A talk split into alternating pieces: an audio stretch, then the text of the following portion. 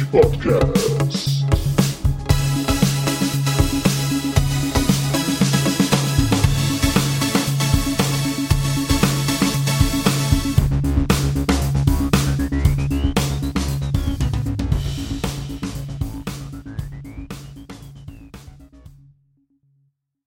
Hallo und willkommen zur neuesten Ausgabe vom Battlepod. Heute nach Abstinenz ist er wieder da. Hallo Unai. Konnichiwa. Und natürlich ist heute wieder der Olli dabei. Hallo Olli. Servus. Und unser südlichstes äh, Lanzenmitglied. Äh, hallo Hoshi. Grüezi. Gut, wir haben es mal wieder geschafft.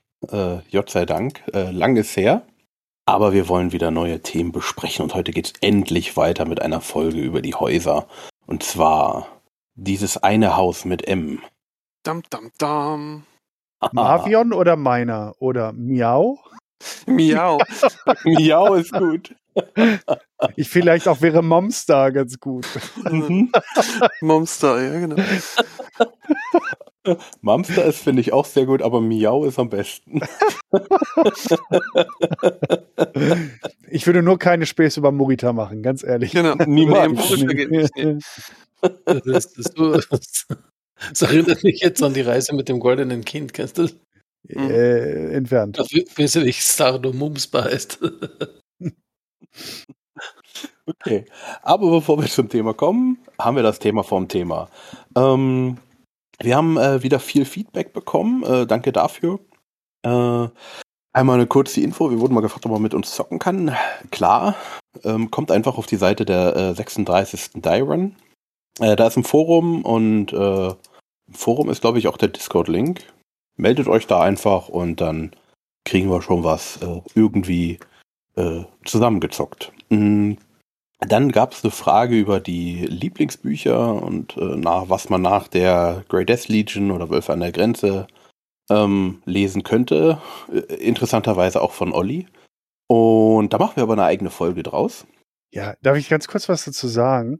Mhm. Finde find die Idee nämlich total geil, also die da aufgebracht wurde, weil klar, wenn mich einer fragt, reflexartig erstmal die Death Legion Trilogie durchlesen und natürlich Wölfe an der Grenze, aber ähm, es gibt danach doch auch sehr, sehr viele Bücher, die auch durchaus gleichwertig sind, auf hohem Niveau und auch einige Bücher, die vielleicht so Hidden Champions, sagt man ja heutzutage gerne, sind, also Bücher, die ähm, vielleicht einer von uns äh, dann doch sehr lieb hat und gerne auch häufiger gelesen hat, die aber nicht so in dieser Kategorie wie jetzt wie Wölfe oder sowas halt spielen, aber die man trotzdem irgendwie mag. Und ich freue mich schon wahnsinnig auf diese Battlepod-Folge, wo jeder von uns dann seine drei äh, Favoriten abseits des äh, typischen dann vorstellt. Bin schon sehr gespannt, was die anderen dann reinbringen werden. Ich hoffe ja, keiner hat das, was ich mir rausgesucht habe, weil ich habe nicht so viel gelesen. Wir, wir, wir halten es geheim, wir halten es geheim, das macht Oh spannend. Gott. Okay. Ähm, dann äh, Themenwünsche, Magistrat äh, Canopus. Ähm, werden wir tun, wenn wir mit den inneren Sphären durch sind. Äh, dann geht unser Gruß an den Verlag Yellow King Productions raus. Äh, der Mario hatte uns angeschrieben, sagte auch Yellow King Productions aus Bayern. Ähm, ich muss ja sagen, rein räumlich, obwohl, nee, eigentlich sind wir ja Ansbach-Bayreuth, das gehört ja mal auch zu Preußen. Also eigentlich sind wir ja schon Preußen, aber äh, aktuell ist es Bayern, beziehungsweise äh, natürlich äh, im Frankenland kommt zumindest, äh, wohnen Icke und Olli. Also nicht so weit Kranken weg. sind richtig Ja. krank. Kommst du einmal nach Franken, darfst wieder heim, wirst du Gott danken. Nein, Genau. das stimmt. Ich mag es hier wirklich. Ich wohne hier gerne seit jetzt über 20 Jahren. Also von daher, das hat ein bisschen was zu bedeuten. Ich habe Oh. hier sogar eingeheiratet äh, in, äh, in der Fränkin und dadurch habe ich Green Card, darf sogar bleiben. Mhm. Siehst du, das habe ich auch gemacht. Also ich wohne jetzt seit zwölf Jahren hier und äh, meine Frau ist auch von hier. Also äh, gebürtig. Ja. Äh, Dann hat uns Markus äh, gesagt, äh, zum Thema Herzen der inneren Sphäre gewinnen, gibt es ein Buch No Substitute for Substitute. Substitute for Victory. Ähm, eine ehemalige besetzte J Jade, J Jade Falcon, alter Schwede, Jade Falkenwelt, äh, wird Mhm. durch die Lyraner befreit. Er hat es noch nicht ganz durch, aber er findet schon mal nicht, äh, äh, nicht schlecht. Ähm, das hat von uns aber auch noch keiner gelesen. Aber Nee. vielleicht irgendwann. Also, ja, das ist immer so typisch Urlaubsding für mich. Dann, dann haue ich mir so wirklich mehrere Bücher am Stück halt durch. Aber momentan, ich, ich hatte gerade so im letzten Urlaub ja so eine ganze Reihe Battletech-Romane mir am Stück gegeben. Ich war dann erstmal satt. Ich konnte dann nichts mehr von PPCs äh, lesen, die dann, was weiß ich, aufglühen und Laser, die die Panzerung herunterschälen und äh, ja, so diese typischen Sprüche irgendwann, so nach ein paar äh, Tagen äh, wiederholt sich dann doch schon an. Mhm. Ja, klar, es ist äh, irgendwann werden die, äh, die Vergleiche sehr abstrus, sag ich mal. Na gut. weiter. Okay, äh, ja. Okay, dann ähm, gab es noch einen Wunsch, die tyrannische Hegemonie, Hego, alter Schwede, Hegemonie. Hegemonie. Genau. Äh, und äh, auch wieder das Haus äh, des Hauses Cameron. Äh, auch ein Wunsch von Vorfreude auf YouTube. Ähm, ja, schauen wir mal, wann wir es machen. So, Ist ja eine kurze dann. Historie. das stimmt, ja.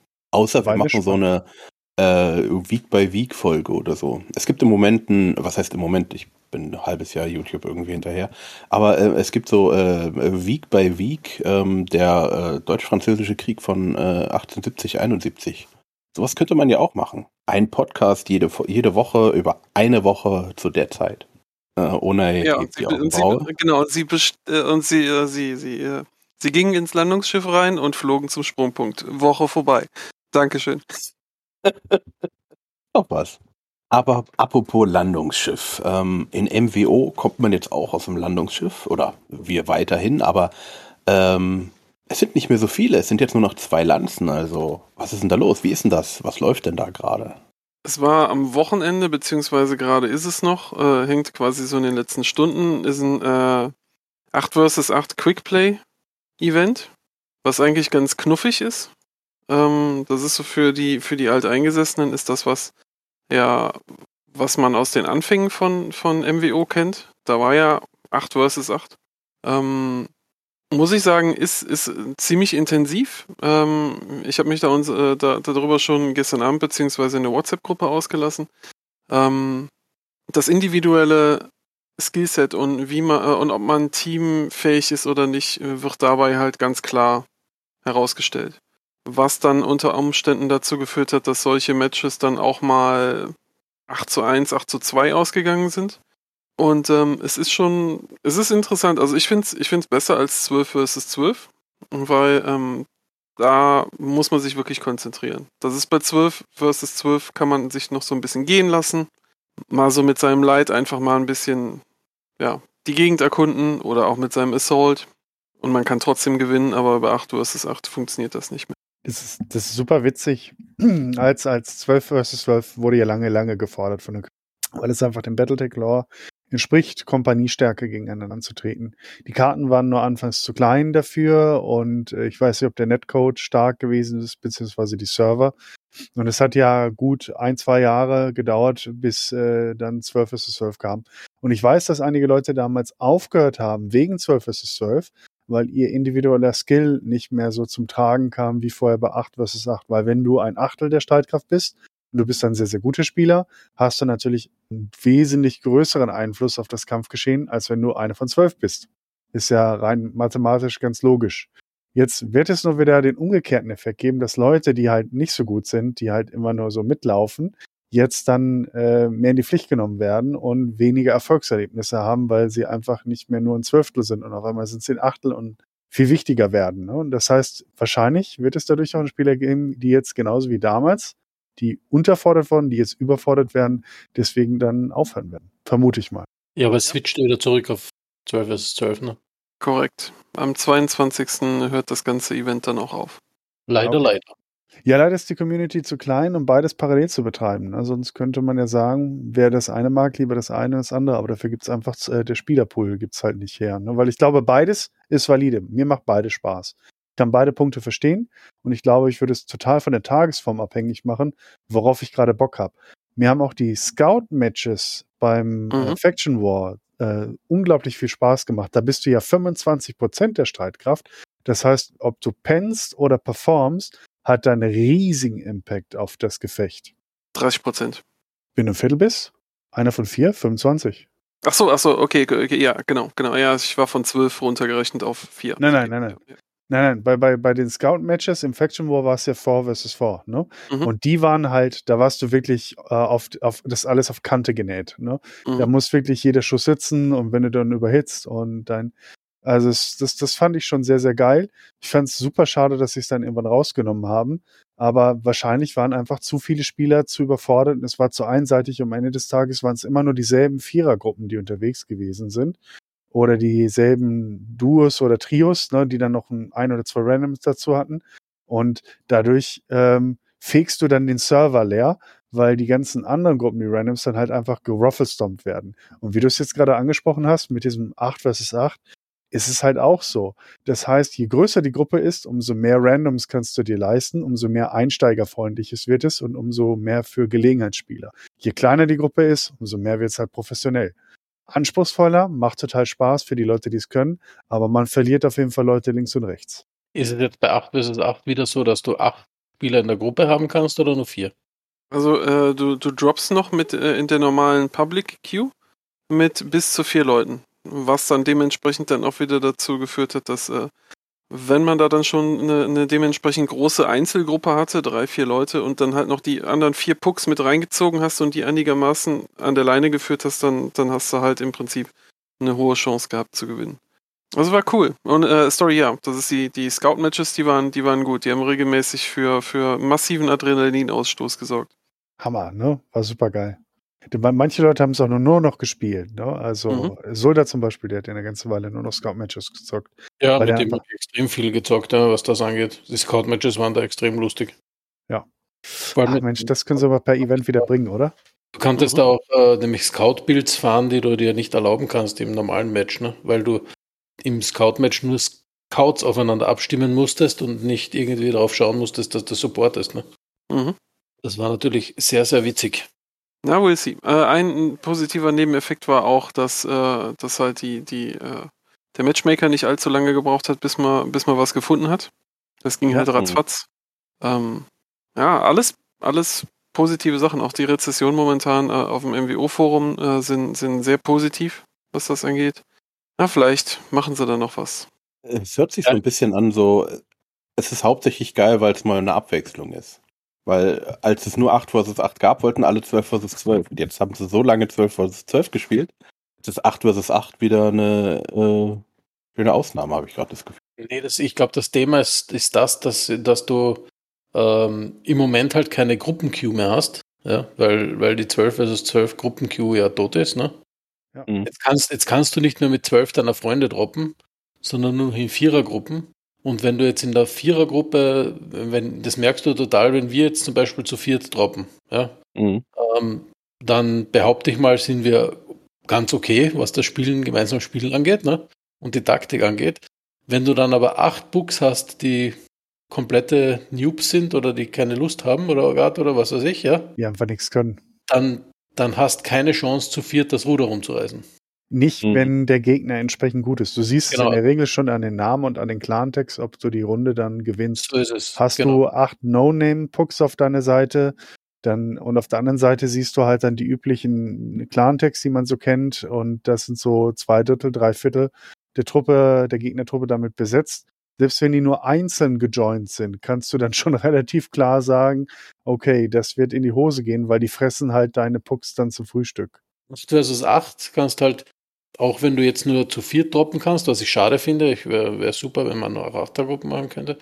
Aber du hast da zumindest, du bist 50 Prozent deiner Einheit, ne? Du kannst, du Mhm. kannst da schon mächtig was rausholen, wenn du noch mindestens einen oder zwei Leute sogar vielleicht auf deine Seite ziehst und die deinen Kommandos folgen, ja, und nur zwei sich verabschieden, ja, dann bist du eigentlich schon gewaltig im Vorteil, wenn die andere Gruppe aus, aus nur aus Books besteht.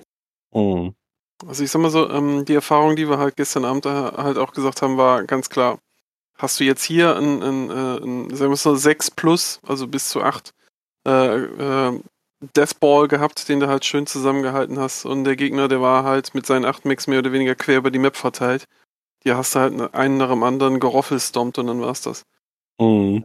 Was allerdings auch eine Konsequenz ist, ist, ähm, dadurch, dass es halt da keine, keine, keine Weight Restriction äh, es bei gibt, hast du, äh, haben die Lights ein unheimliches Problem, weil die können halt dabei nicht mehr so richtig performen. Nee. Äh, Mediums haben es ein bisschen leichter, äh, aber haben auch schon eine relativ kurze Verweildauer auf dem Schlachtfeld und äh, es wird eigentlich nur Heavies und Assault gespielt. Das finde ich total schräg. Warum machen sie das? Ich meine, die, die Weight-Geschichte war genau richtig, damit man in der Gruppe das sozusagen ausbalancen kann. Ne? Also, wenn du als Gruppe reingehst, dass du halt eine gewisse Gesamttonnage halt hast und dich aufteilen musst, ne? Weil Mhm.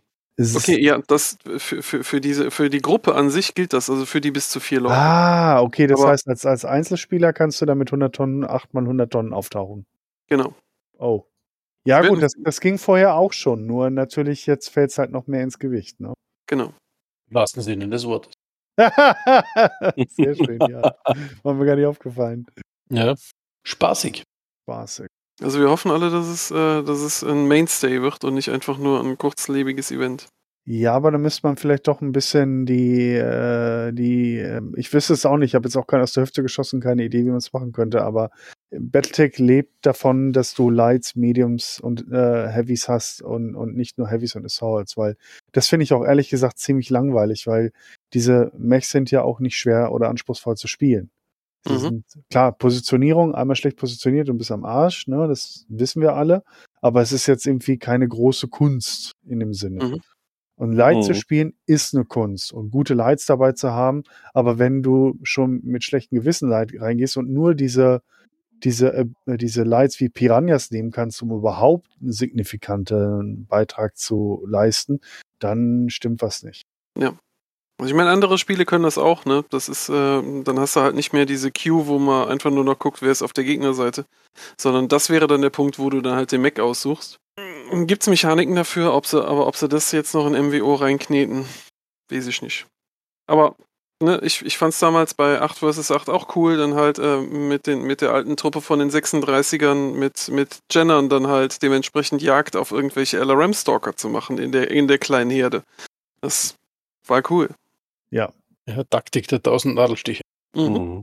Ich glaube, das wäre ganz cool, wenn man, ähm, wenn man so in ein Match reinjoint und sich dann sozusagen, es gibt eine Gesamttonnage und dann wird halt per random gewählt, wer zuerst wählen darf und dann darf sich jeder ein Mech aussuchen. Ah, ja, so ein bisschen wie bei, bei League of Legends, glaube ich, war das ja auch. Ne? Dass man dann äh, bestimmte Heroes nur einmal da sein dürfen. Ne? Und dann gibt's First Pick, Second Pick und so. Ne? Das wäre natürlich geil. Ach Mensch, gute Idee. Icke, wird Spieldesigner. Ja, schreib die mal. Ja, ich habe die ja mal angeschrieben, aber die haben sich nie gemeldet. Wie unerwartet. Ja. Obwohl hier, das ist ja der neue Community Manager, der sagte, schreibt mich an, ich melde mich. Der hat sich auch nie gemeldet. Er hat nicht gesagt, wann. Mhm. Das stimmt, ja. Gut, aber ähm, von dem einen Spiel, wo das Gewicht des einen äh, etwas ausmacht, zu einem, wo das Gewicht des einen ganz viel ausmacht. MW5 hat Olli gespielt, das neue DLC. Ja, so, so neu ist das ja nimmer. Ne? es war so ein bisschen lange auf meinem Pile of Shame gelesen. Ich hatte schon mal irgendwann angefangen, es hat dann auch Spaß gemacht, aber durch eine andere Hobbyaktivität ist das dann ziemlich in den Hintergrund getreten. Und das habe ich mir doch dann in den letzten Wochen mal gesagt, Mensch, jetzt muss es mal zu Ende bringen. Vor allem, weil es mir eigentlich gut gefallen hat. Und das, das ist so ein bisschen Schizo. Auf der einen Seite macht dir was Spaß, auf der anderen Seite spielst du es dann doch nicht zu Ende. Und äh, dann, dann passt irgendwie so ein bisschen irgendwas nicht. Ja, weil sonst, wenn dich so was richtig packt, dann suchtest du das bis zum Ende durch, äh, egal was kommt. Und genauso ist eigentlich auch mein Fazit zu Castrolensis aufgefallen, ausgefallen. Ich, und die, Achtung, Spoiler, ich werde hier über Missionen und auch über Inhalte und über das Ende sprechen. Also wer das jetzt nicht hören möchte, der sollte besser vorspulen. Ich weiß nicht, bis wann, Icke, wann hast du da so einen Timestamp oder so? Äh, warte, warte, der Timestamp. Timestamp. Äh, Ja, du, du. Du machst das So. schon im Hintergrund und auf jeden Fall, wenn Ja, wir dann jetzt. über, über Haus Marek dann sprechen, dann äh, können wir dann weitermachen. Also, hier ist es auf jeden Fall so gewesen, ist ähm, für mich als Lore-Fan hat es natürlich schon wahnsinnig viel geboten.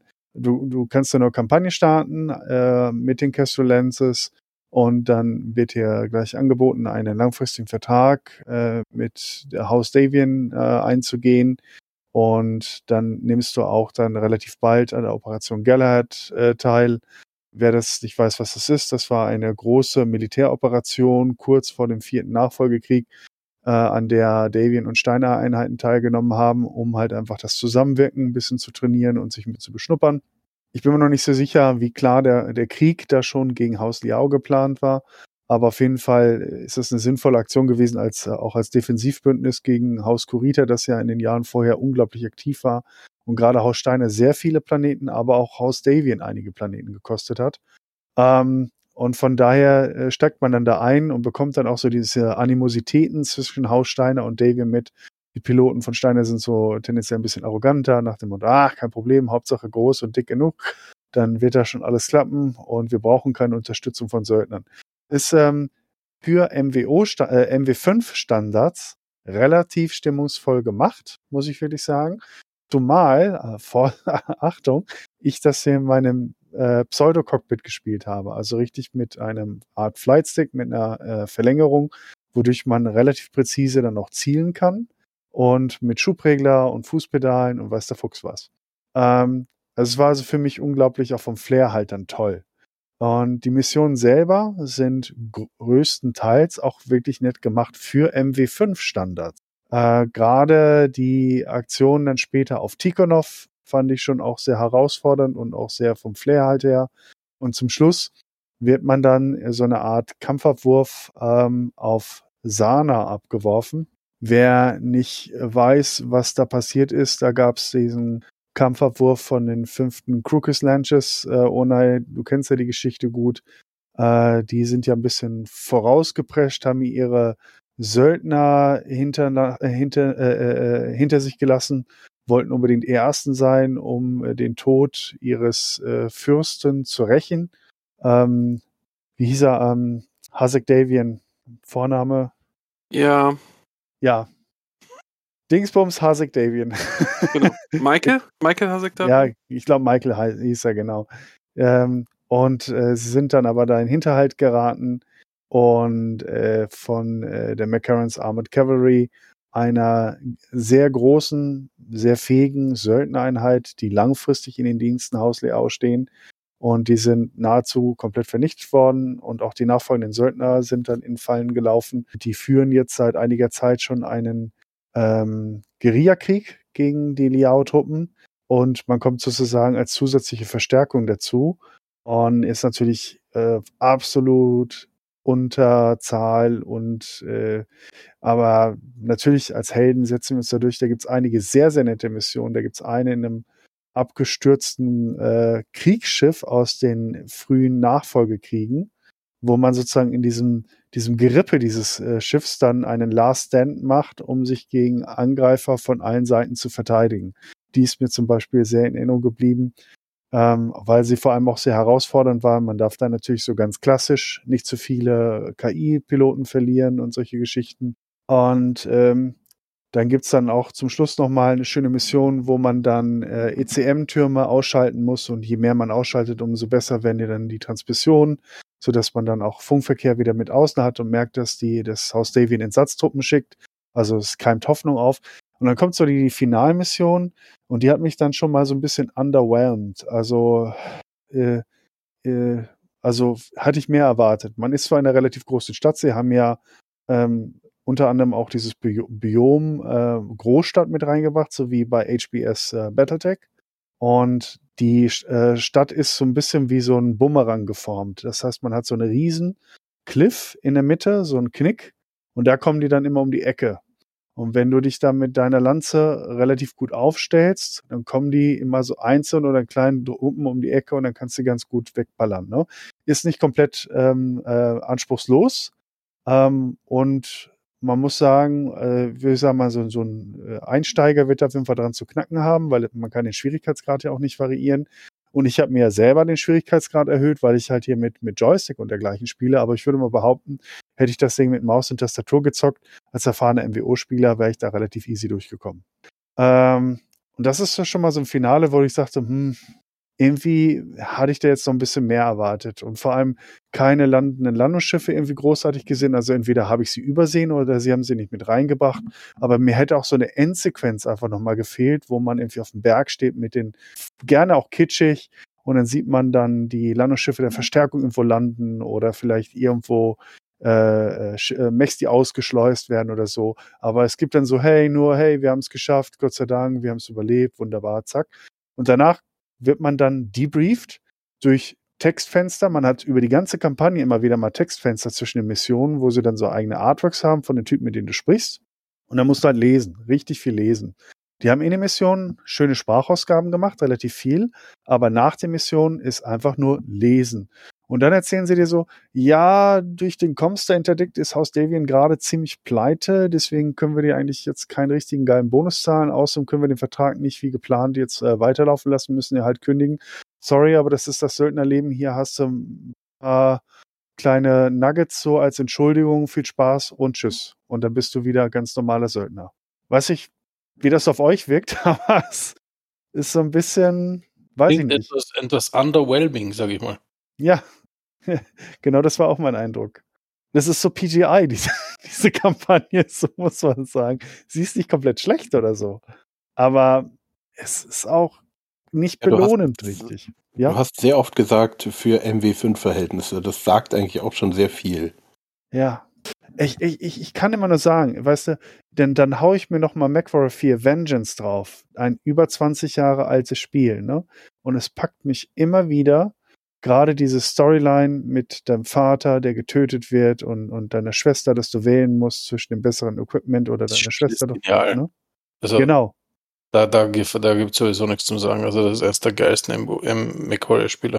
Und da, dafür die Zwischensequenzen, zwischen den Missionen, haben sie einfach ein paar drittklassige Schauspieler vor eine Kamera gesetzt, ein bisschen Make-up drauf, ein bisschen normale Klamotten und haben die äh, äh, ein bisschen Text in die Kamera erzählen lassen. Ihr kannst mir doch nicht erklären, dass im Jahr 2022, dass das so schwer ist, das äh, was eh nicht Gutes zu machen. Zu Ey, sorry. Ähm, dass ich da lesen muss. Ich meine, ich lese ja gerne, ich bin Lesefuchs, aber in so einem Spiel will ich nicht lesen. Da will ich eine Geschichte gezeigt und erzählt bekommen. Und das war irgendwie so, ich würde sagen, es lohnt sich zu kaufen, aber es hätte so viel mehr sein können und eigentlich auch. Mhm. Ärgerlich. Mhm.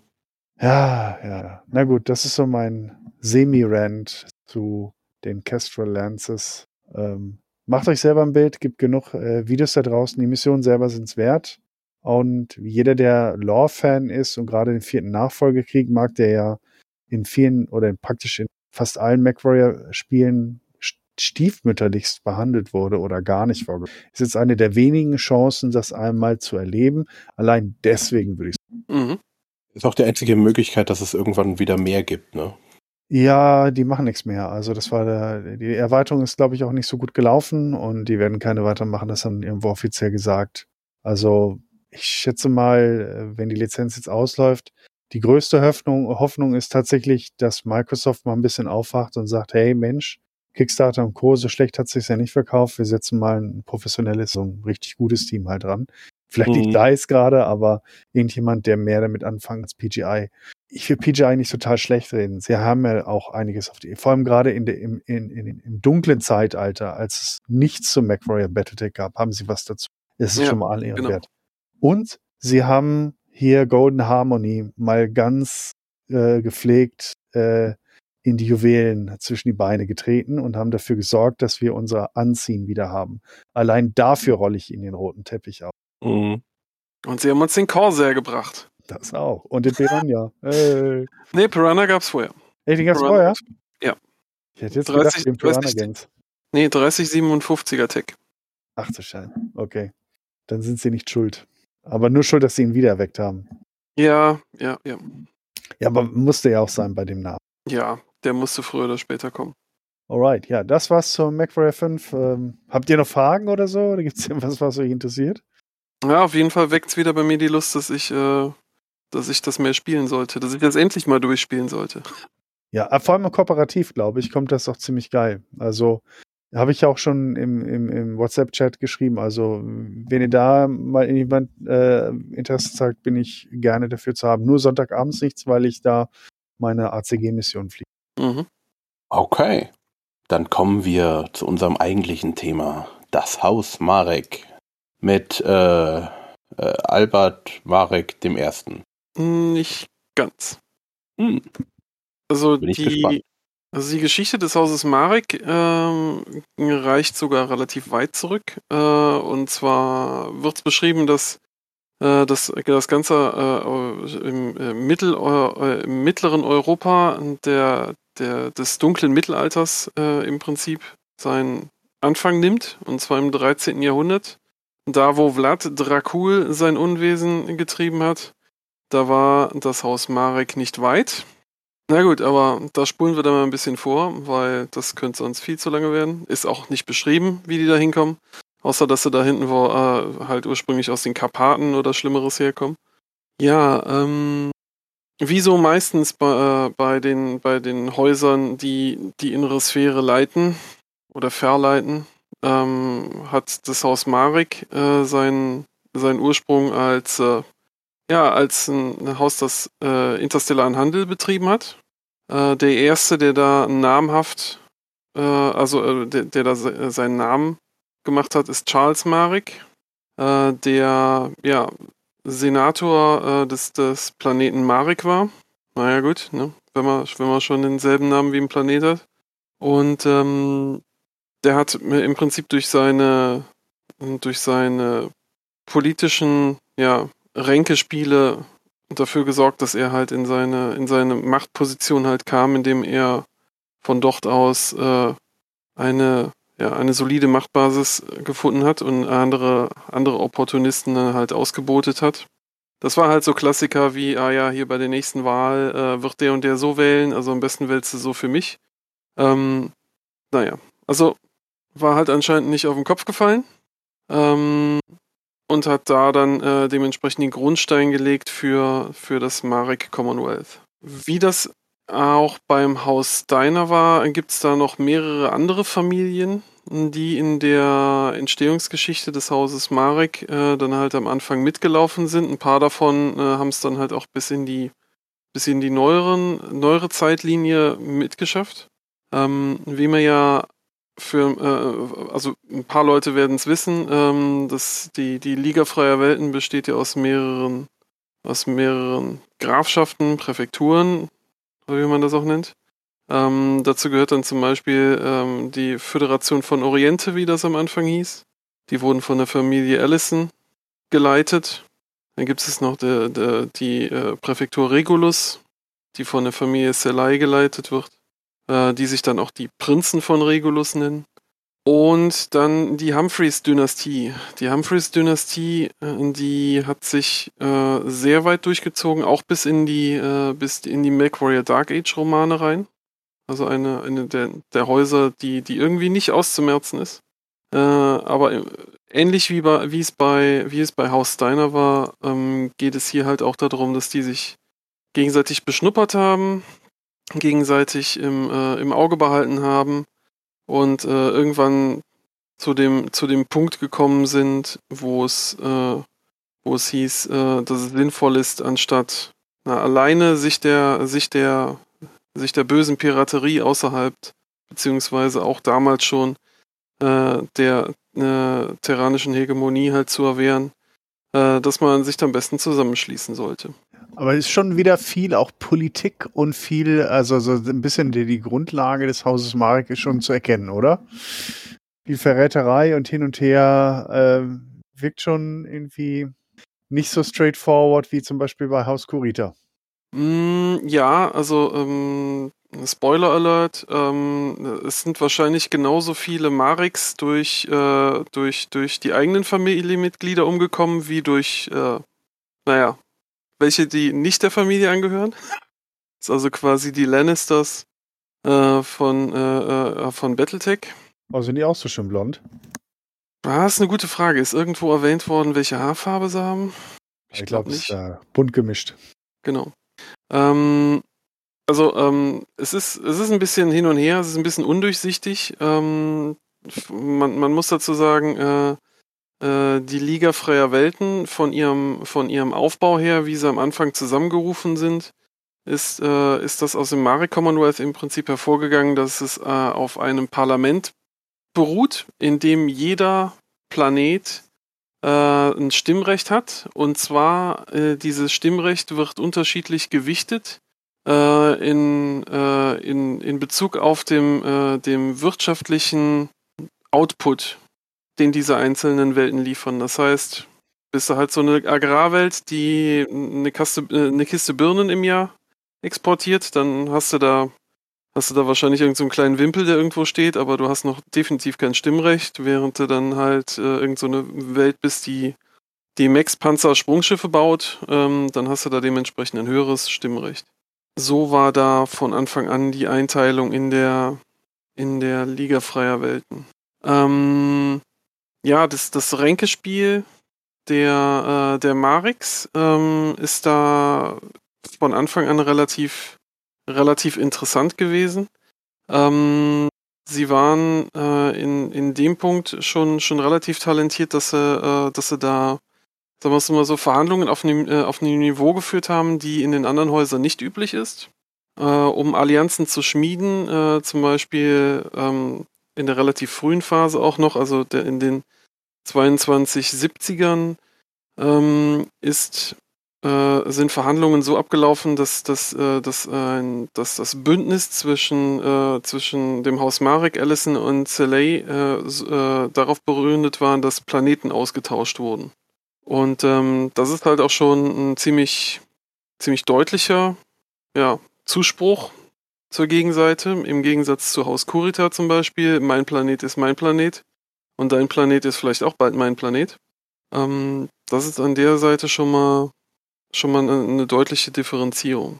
Also man kann aber schon sagen, also das ist wahrscheinlich so im Ursprung äh, einmal das, wenn ich das richtig mitbekomme, das älteste Haus und auch das basisdemokratischste auf eine wunderliche ökonomische Art und Weise, korrekt? Das ist richtig, also zumindest so äh, vorbehaltlich. Ähm, bei, der, bei der Gründung ähm, ist, äh, ist äh, schon von vornherein als ein, als ein Kriterium ähm, festgelegt worden, dass, äh, dass das Parlament äh, den, ähm, glaubt ihr jetzt, ich habe den Namen verloren, den General, das ist jetzt echt peinlich. Nennen wir ihn General X, können wir später noch haben. Nee, nee, nee, nee, das ist der, ja, das ist ja jetzt, meine Güte, jetzt stehe ich auf dem Schlauch. Ähm, ja, aber selbst das Intro, also da, weil du überlegst, ja, ähm, jetzt kommt mir Haus Marek so ein bisschen vor wie eine Mischung aus kubanisch, also du hast, du hast einen vom Volk gewählten, äh, geliebten Militärdiktator. ähm, dann leicht italienisch mit seinen mafiösen Zügen, ja, weil du hast so diese mafiosen Industrie-Einflussnehmerzüge, ja. Äh, und dann so leicht äh, habsburgerisch-österreichisch, ja, sage ich mal, mit den, was wir uns nicht holen können, da versuchen wir mal einzuheiraten und uns einzuschleimen. genau. Das, was ich gesucht habe, ist Captain General. Also das Amt des Captain Generals wurde, Ach, wurde da so definiert. meinst du es. Ah, keine Person, sondern das Amt. Okay, alles klar. Genau. Aber das, was Hoshi gesagt hat, ja, das ist, ähm, wenn man mal guckt, aus, aus, aus welchen, sagen wir mal so, uh, ursprünglichen äh, Völkern die Liga Freie Welten zusammengesetzt ist, da haben wir einen, Inf einen Einfluss äh, slowakisch, Hindu, äh, mongolisch und rumänisch. Allein nur äh, als die äh, als die beiden Häuser Marek und äh, Seley ähm, so ein bisschen näher gekommen sind. Also das ist schon ziemlich ja ziemlich Multikulti-Staat. Daher denke ich auch mal die nicht. vielen Differenzen. Haben Sie in Marek nicht auch diese griechische Provinz? Mm, das, das kann sein, ja. Also auf jeden Fall, da, da, da, da war ein Buch, da ist, äh, da ist einer von den Charakteren so griechisch beschrieben worden. Genau, ja, weil der irgend, irgendwie irgendwelche Souflaki macht oder irgend so einen Scheiß. Ja. ja, auf jeden Fall, ähm, ja, die, die äh, Liga Freier Welten hat so seinen, seinen, äh, seinen Ursprung in den 2270ern gehabt.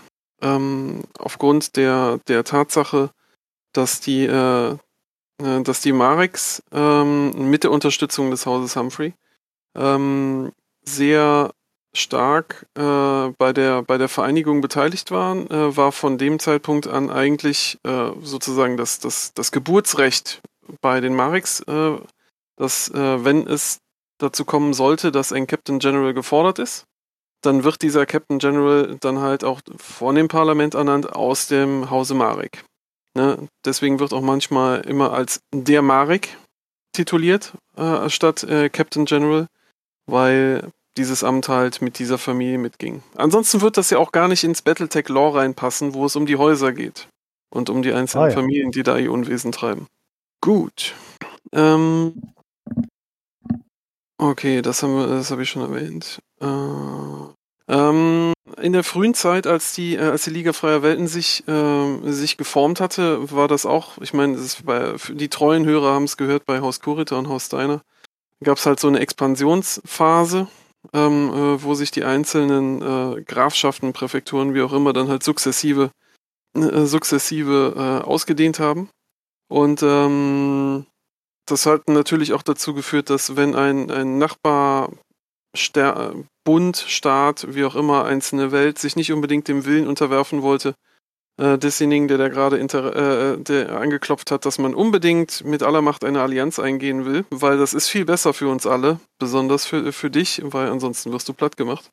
Ähm, kam es zu den ersten Auseinandersetzungen, wo dann der erste Captain General ernannt worden ist, und zwar an Giuliano Marek, Hossa, ähm, der sich aufgetan hatte, als es, äh, als es der äh, Steward-Direktor von dem, von dem äh, gleichnamigen äh, Präfektur ähm, es gewagt hatte zu äh, anzuzweifeln, dass ein, ein äh, wahrlich demokratischer Staat funktioniert.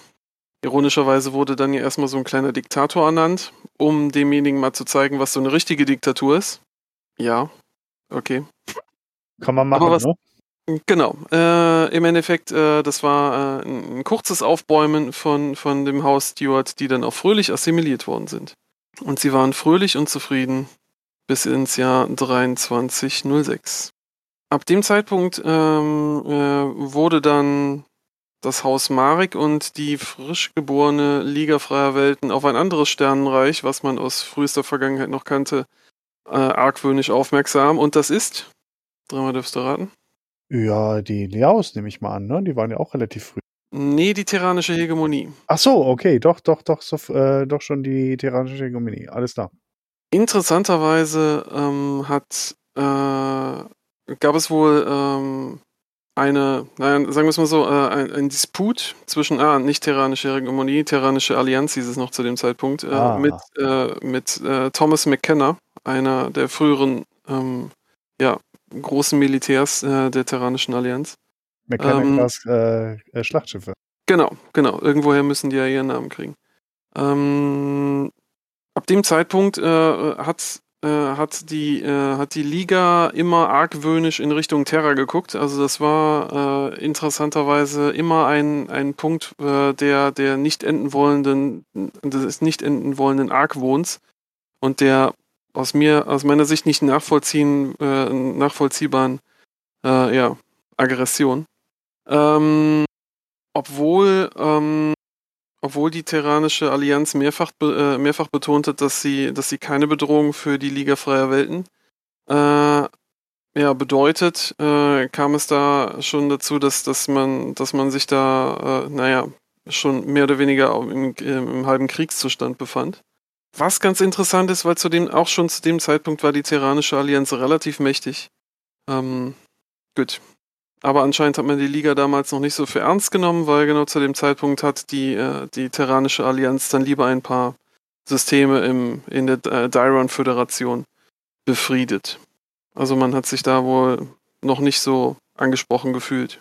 Gleichzeitig dazu äh, natürlich klar, wie Storyguard immer schon erwähnt hatte, äh, die, die Konföderation Capella hat sich gebildet, das Lyranische Commonwealth hat sich gebildet.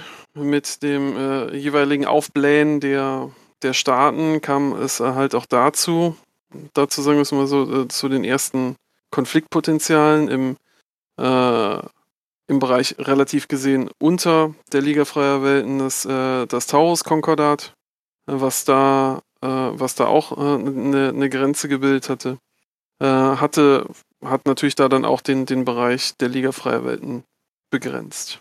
Na gut, ähm, das haben wir jetzt erstmal so Stella eingegrenzt. Wobei so Liga Freier Welten, der Name ist schon Programm, oder? Also das waren schon so quasi Unterbezirke. Ja, ja, das ist, äh, wie gesagt, jede einzelne Welt hat ihren, äh, hat ihren Repräsentanten im Parlament gehabt. Ähm, und äh, es, also so auf, auf, auf dem Blatt Papier sah das gut aus.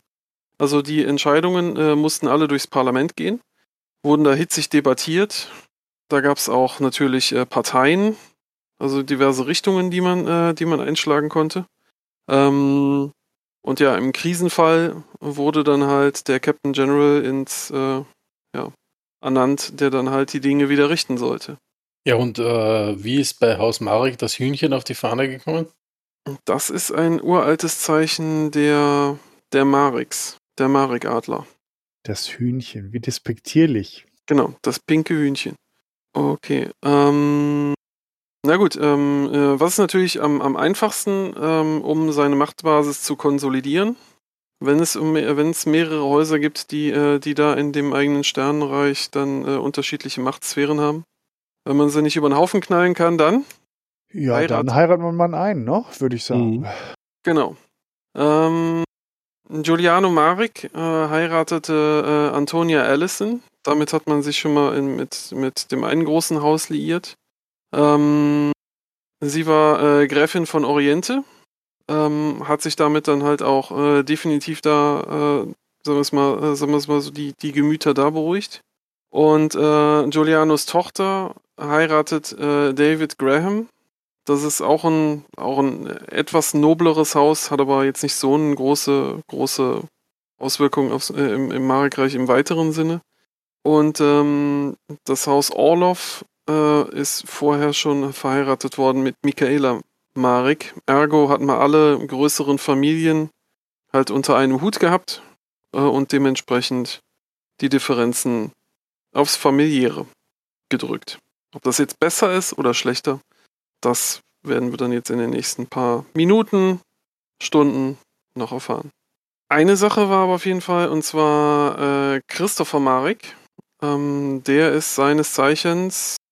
Dalilala. Ähm, Christopher Marek ist ein Nachfahre von, von Terence Marek. Nee, von Frederick Marek. Äh, Marek.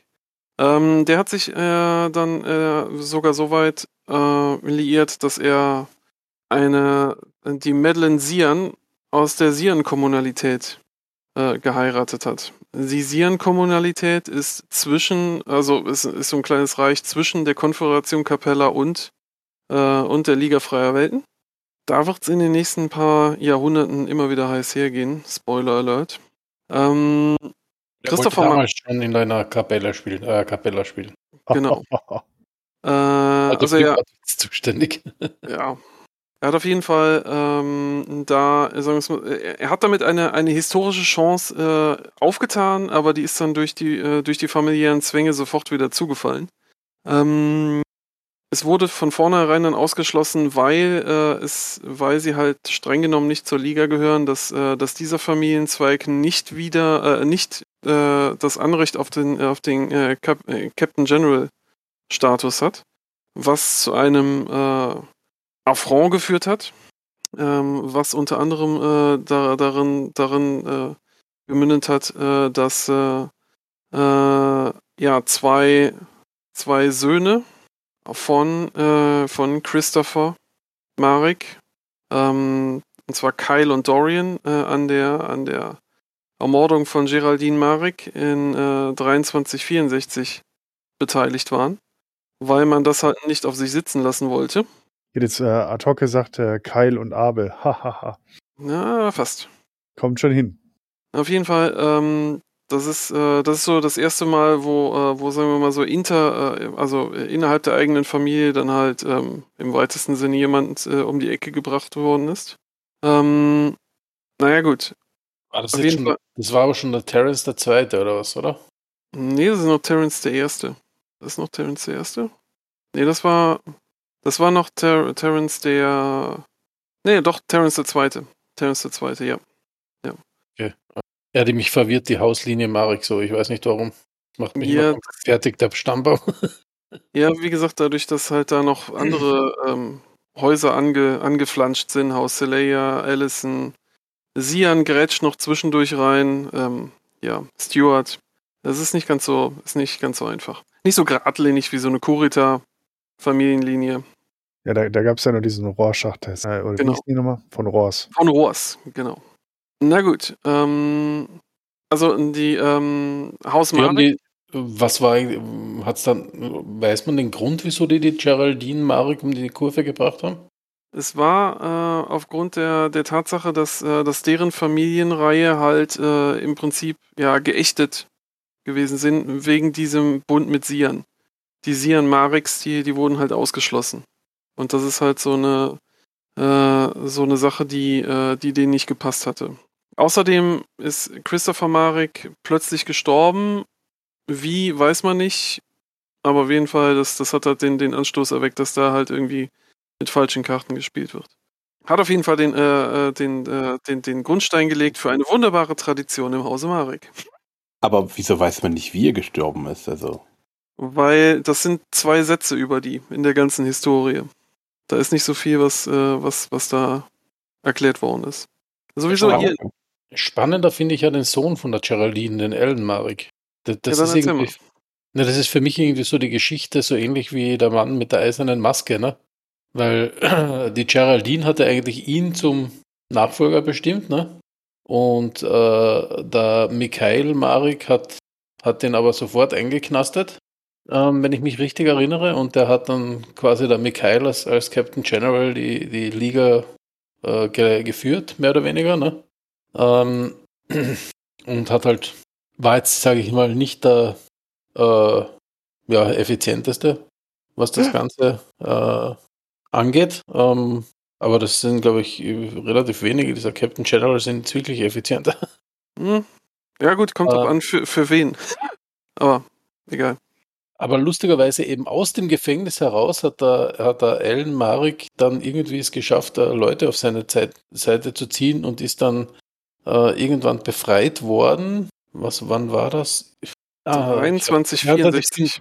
67, 67. 67, ja.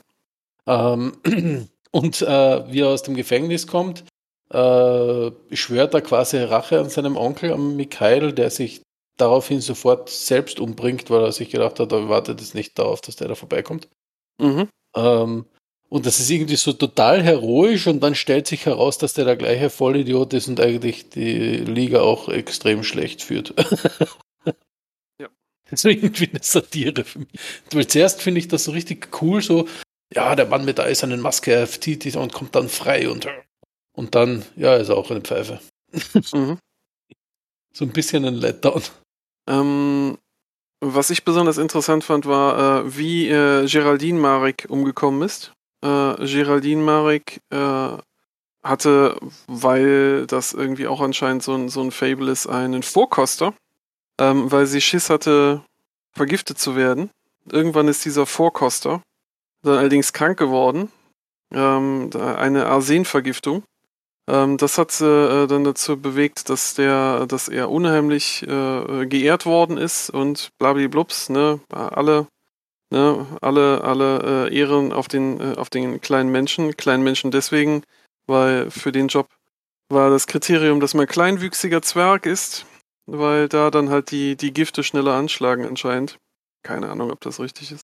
Äh, nur um dann später äh, drauf zu gehen, weil genau dieser kleine Mensch äh, hat äh, dann, bevor er selbst geflitzt ist, ihr klein zermahlenes Glas ins Essen gepackt und äh, ist dann getürmt. Das war dann ein kleiner Liebesgruß von der Familie Sian Marek. Das ja. ist echt ein, ein sehr herzliches Familienverhältnis. Ja, genau. Da möchte man doch glatt mal zu Weihnachten eingeladen sein. Aber hallo, aber nur in Splitterschutzweste und am besten in einem Hundertonner. Mhm. Ja, dabei weiß man, weiß man schon, ich meine, seit, seit äh, den letzten fünf Jahren in Echtzeit weiß man schon, dass vergiftete Unterhosen wesentlich besser funktionieren als vergiftetes Essen. Also. Ja. Aber die würde ich doch niemals essen, die vergifteten Unterhosen. Ja, nee. Wenn sie gut angemacht ist? Na Aber der Herr Nawalny weiß, es reicht auch das Anziehen. Ne? Okay, äh, okay. Also, äh, Nichtsdestotrotz, äh, die Innerfamilien-Zwistigkeiten waren nicht genug. Ähm, es ist natürlich der böse Kapellaner auf äh, jenseits der Grenze, der hat es natürlich abgesehen auf die auf die juicy äh, Free Worlds League Welten. Ähm, damals äh, in seiner Regentschaft Franco Liao äh, hat, äh, hat die Konföderation Capella unter sich geeint. Ähm, hat an der Stelle äh, allerdings auch ein paar ein paar Welten verloren an, an die Liga freier Welten. Ähm, unter anderem äh, die schöne Welt Andurien.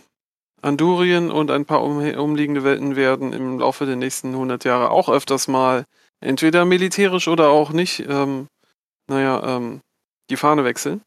So dann auch Franco Liaos Nachfolger Konat, Konath, wie auch immer, äh, der sich angemacht hatte, ähm, diese Welten wieder zurückzuerobern. Und dann ging es dann halt da direkt auch in den 30, 98ern zur Sache, als äh, Kanzler Konat offiziell der Liga Freier Welten den Krieg erklärt hatte. Und schon beging, äh, äh schon fing der, äh, ja, der Age of War an, wie es so schön heißt. Das war im Prinzip an der Stelle nur ein, ein Beispiel dafür. In den anderen Häusern ging das ähnlich her. Zu derselben Zeit hat, äh, hat Kurita äh, die Offensive gegen Steiner gestartet. Also ähm, da ging es an vielen Fronten ging es da fröhlich her. Im Prinzip klingt so ein bisschen wie so eine Warm-up-Phase, was sie da gemacht haben, um dann äh, zu richtig großer Form aufzulaufen. Ja, ja. Also das ist, ähm, äh, ne, man hat sich konsolidiert, ne? Das ist äh, genau. so, so die, die, die kritische Masse, die es erreicht. Ähm, das ist so die, äh, es, es gab nicht mehr viele Welten, die man sonst noch kolonisieren konnte. Weil, ne, das ist die nächste, die, die hat direkt schon mal das Banner von irgendjemand anders irgendwo sitzen gehabt. Und äh, dann musste es halt äh, halt auf die äh, auf die kriegerische Art und Weise gelöst werden. Ähm, zu diesem Zeitpunkt wurde halt in der Liga freier Welten dann wieder ein, ein Captain General ins, ins Leben gerufen. Äh, der erste Peter Marik wurde, wurde da dann äh, vereidigt. Ähm, der hat, äh, der hat da den, den Gegen, äh, die, im Prinzip die Verteidigung von Andurien übernommen, hat dann pompös gesagt, er wird erst wieder zurück vors, äh, vors Parlament treten, wenn das Ganze, wenn das, äh, wenn, äh, wenn Andurien wieder sicher ist. Ähm, und äh, als der gerade aus dem Haus raus war und, äh, und in kriegerische Aktivitäten verwickelt war, hat sich das Haus Selai, ja, damals waren sie ja dann schon irgendwie miteinander verwandt, dazu aufgeschoben, im Parlament äh, ein, ein Gesetz durchzuwinken, dass die Mareks nicht mehr ähm, in der, in der Allein, Alleinbesetzung des Captain Generals ähm, berücksichtigt werden sollte, sondern dass das an Haus Selai weitergehen sollte. Was natürlich dazu geführt hat, dass äh, Peter Marek, ähm, als er davon gehört hatte, besonders nett und äh, besonders aufgeschlossen für solche Sachen äh, wieder zurückkommen wollte. Peter Marek hat dann äh, allerdings sich dazu entschlossen, erstmal den Feldzug, den Andurien-Feldzug zu beenden siegreich und hat mit Kanzler Elisha Liao äh, ein Friedensabkommen unterzeichnet. Na, und dann ging es zurück. Ähm, Peter Marek äh, war, war aufgrund dieses Affronts ähm, nicht besonders begeistert und äh, hat sehr argwöhnisch auf das Parlament geguckt. Ähm, er, er hat die als, äh, naja, äh, schmierige, schmierige Händler bezeichnet, nichts anderes. Ähm, und äh, das hat zu einem ziemlich angespannten Verhältnis geführt zwischen dem Parlament und dem Captain General. Interessant zu der Zeit äh, ist, äh, na, die ersten großen, großen kriegerischen Auseinandersetzungen sind erfolgt. Ähm, eine Sache musste dann natürlich auch irgendwann mal beschlossen werden, die uns äh, als Battletech-Fans dann halt natürlich ein Begriff sind. Und zwar 2412 äh, ist auf dem Planeten Ares äh, ja, die Ares-Konvention beschlossen worden, die dann halt die weitere Kriegsführung definiert damit man sich halt nicht gegenseitig mit Atombomben zerschmeißt äh, und die ganze Kultur über den Haufen wirft. Hm. Hat nicht besonders lange gehalten. Aber das war so der einer der Grundpfeiler, wo äh, Peter Marek auch äh, äh, ja, bei unterzeichnet hat. Meine, eine Nation, die, äh, die, die um ihr wirtschaftliches Wohl interessiert sind, war das auch eigentlich nicht mehr als richtig. Gut. Äh, Peter Marek legte, weil die Auseinandersetzungen ähm, eigentlich ja, nicht mehr vorhanden waren, legte er das, äh, äh, das Amt dann kurz nieder, bis er, bis er dann wieder ans Amt gerufen wurde, äh, als das lyranische Commonwealth angeklopft hat. Ähm, dazu muss man sagen, ähm, Peter Marek war ein, war ein hervorragender Feldherr, hat, äh, hat der Liga große, äh, ja, großen Erfolg beigebracht, viele Welten hat er erobert. Moment, jetzt muss ich mal sagen, ein Marek, ein großartiger Feldherr, das haben die doch erfunden. Damals schien das wohl so zu sein. Also Ähm, später in unserer Timeline kannst du danach eher mit der Lupe suchen.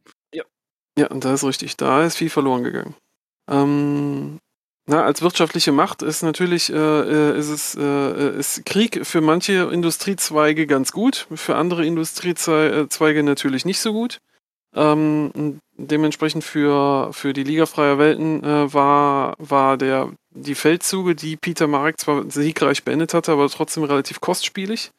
Äh, deswegen hatten sie eigentlich vorgehabt, da diese Kampagnen ähm, ja, möglichst klein zu halten und ihn da so ein bisschen einzu, einzufärchen. Also Krieg, ja, schön und gut, aber mh, naja, Nicht übertreiben. genau.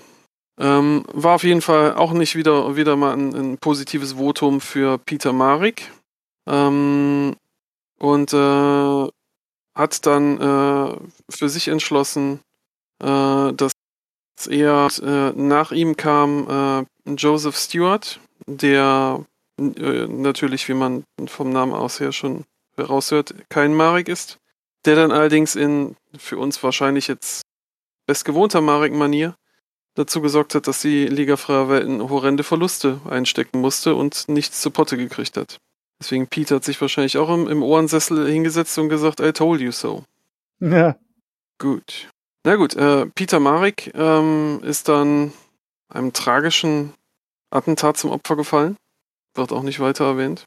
Ähm, er schien wohl äh, sich dementsprechend Freunde auch im Parlament gemacht zu haben, die, äh, ja, obwohl er im Ruhestand war, nicht unbedingt mit ihm positiv umgegangen sind. Äh, auf jeden Fall, ähm, man hat es mit den, mit den Stewards ähm, versucht gehabt, das hat nicht so funktioniert. Deswegen, die, äh, als es dann wieder zu einer Krise kam, es war ständig irgendeine Krise, ähm, hat dann äh, an der Stelle Terence Marek das Zepter übernommen. Ike, möchtest war- du was? Das war jetzt Terrence der Dritte. Äh, das war Terence der.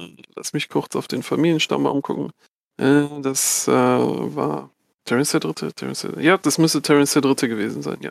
Sehr einfallsreiche Familien, äh, also Namensgebung. Ja, dem ein Haufen Terrences. Ja, fehlt nur noch Terence Hill. Genau. Ja, Ein der hat, Terrence, aber nur einen Carlos. Aber der kommt. Mhm. gut. Ähm, Terence Marek ähm, war anscheinend äh, sehr intelligenter Taktiker, ähm, hat es trotzdem nicht auf die Kante gekriegt. Äh, die Liga hat verloren, verloren, verloren. Vielleicht war es auch an dem Zeitpunkt, wo sich die Marek-Gene durchgesetzt haben. Man weiß es nicht. Ähm, er hat auf jeden Fall äh, nach, nach einer relativ äh, kurzen Regentschaft äh, von, äh, von zehn Jahren hat er das Zepter abgegeben an Peter Marek II. Ne? Peter Marek hat gute Dienste geleistet. Peter Marek II. kann es ganz bestimmt auch wieder reißen. Ja, aber das war ja nicht ganz barrierefrei, dieser Übergang, ne? Ja, hau raus. Weil da gibt da gibt's ja eine coole Geschichte, weil eigentlich hat er da, also der Terrence hat gesagt, hab keine Lust mehr, ne? Dann hat er sein Bruder, der Peter, gesagt, na okay, dann mache ich halt, ne? Aber der war ja auch nicht mehr der Jüngste, also er war schon über 60. Mhm. Und deswegen hat die Tochter vom Terence, die Michaela, äh, mit ihrem bisschen über 30 Jahren gesagt, naja, das mache ich, weil ich erstens bin ich die Tochter und du, Bruder, Onkel, du bist ja schon so ein richtig alter Keks, ne? Worauf der Peter ihr die, den Fehdehandschuh ins Gesicht geworfen hat und sie zum Duell gefordert hat. Genau, man Ja. muss sich jetzt mal den Altersunterschied erstmal vor, vor Genau, Augen also führen. er, war- er ist, war, glaube ich, 69 und sie 34, wenn ich nicht alles täusche Ja. oder so. Ja. Ähm, und ja, er hat sie da so wirklich vernichtend vorgeführt.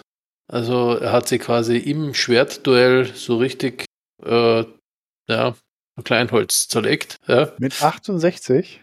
ja Genau, im, Sch- im Schwertduell in der, in der großen Halle, Halle des Parlaments. Also Ja. bei mir kam, als ich das gelesen habe, immer so die, äh, die, äh, die, die, diese äh, Schwer Mantel- und Degenfilme aus den, aus den 70er, 80ern. Oh, Ja. okay. so Errol Flynn-mäßig, ne? Genau. Ähm, Die ja, Treppe dann da hat, da ne? hat er sie quasi Ja, ja. komplett zerlegt und hat gesagt, so, jetzt gehst nach Hause und ich bin da der Chef. Und sie war nie wieder gesehen. Ja, also äh, als, als jemand, die das Geschichtehauses Marek äh, äh, zusammengeschrieben hat, ich glaube, der hat viele Errol Flynn-Filme gesehen. Ja. Na gut. Äh, auch Peter Marek äh, wurde ja nicht jünger. 2452 ähm, hat er das Zepter abgegeben an seinen, äh, wer ist das? Schwiegersohn? Auch immer, Geralk Marik. Geralk, auch ein schöner Name. Ich werde definitiv meinen Erstgeborenen Ne- Geralk nennen. Nicht, egal. Ähm, auf jeden Fall äh, Geralk, der Ne. blutdürstige. Alt verschrieben oder so.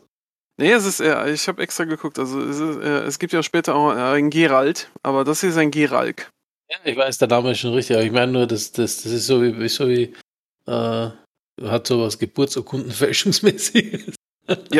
Genau. Hat jemand gehustet oder hat dir das, hat dir das wirklich doch Geralk? Er hat ganz bestimmt Geralk gesagt. Okay. Aber es gibt, es gibt, glaube ich, wenn mich nicht alles täuscht, einen Geralt bei Doctor Who, oder? Da bin ich raus. Dr. Who ist nicht meine Spezialität. Okay, na egal, ich weiß es nicht mehr genau, aber ich mir konnte vorher irgendwer Ihnen gesagt, haben, Doctor Who-Dings gibt es einen Geralt. Wenn einer das weiß, vielleicht kann er es ja in den Kommentar reinschreiben, Mhm. dass es einen Doctor Who-Nerd gibt. Gut genug dazwischen geklappt. Bitte, oder? Alles, alles gut, alles gut. Also äh, ein Geralk, der Blutdürstige, ähm, äh, musste leider Bekanntschaft machen mit einer komplett neuen äh, Waffengattung auf dem Schlachtfeld und zwar der, Battlebech. der Battlemech ist Der aufgekommen. Ach so, dem Battle. Ich, ich denke so, der was? Ah, okay, dem Battlemac. Okay, alles klar. Genau, vorher sind nämlich noch alle schön in Panzern durch die Gegend gefahren, äh, aber jetzt watschelt da auf einmal was Zweibeiniges. Naja, ähm, auf jeden Fall auf der wunderschönen Welt von Lorik äh, musste äh, er dann leider äh, unter dem wahrscheinlich knapp äh, 90, 95, 100 Tonnen schweren Fuß äh, irgendeines Mechs dann halt mal ein ungnädiges ähm, Ende finden. War sehr unschön.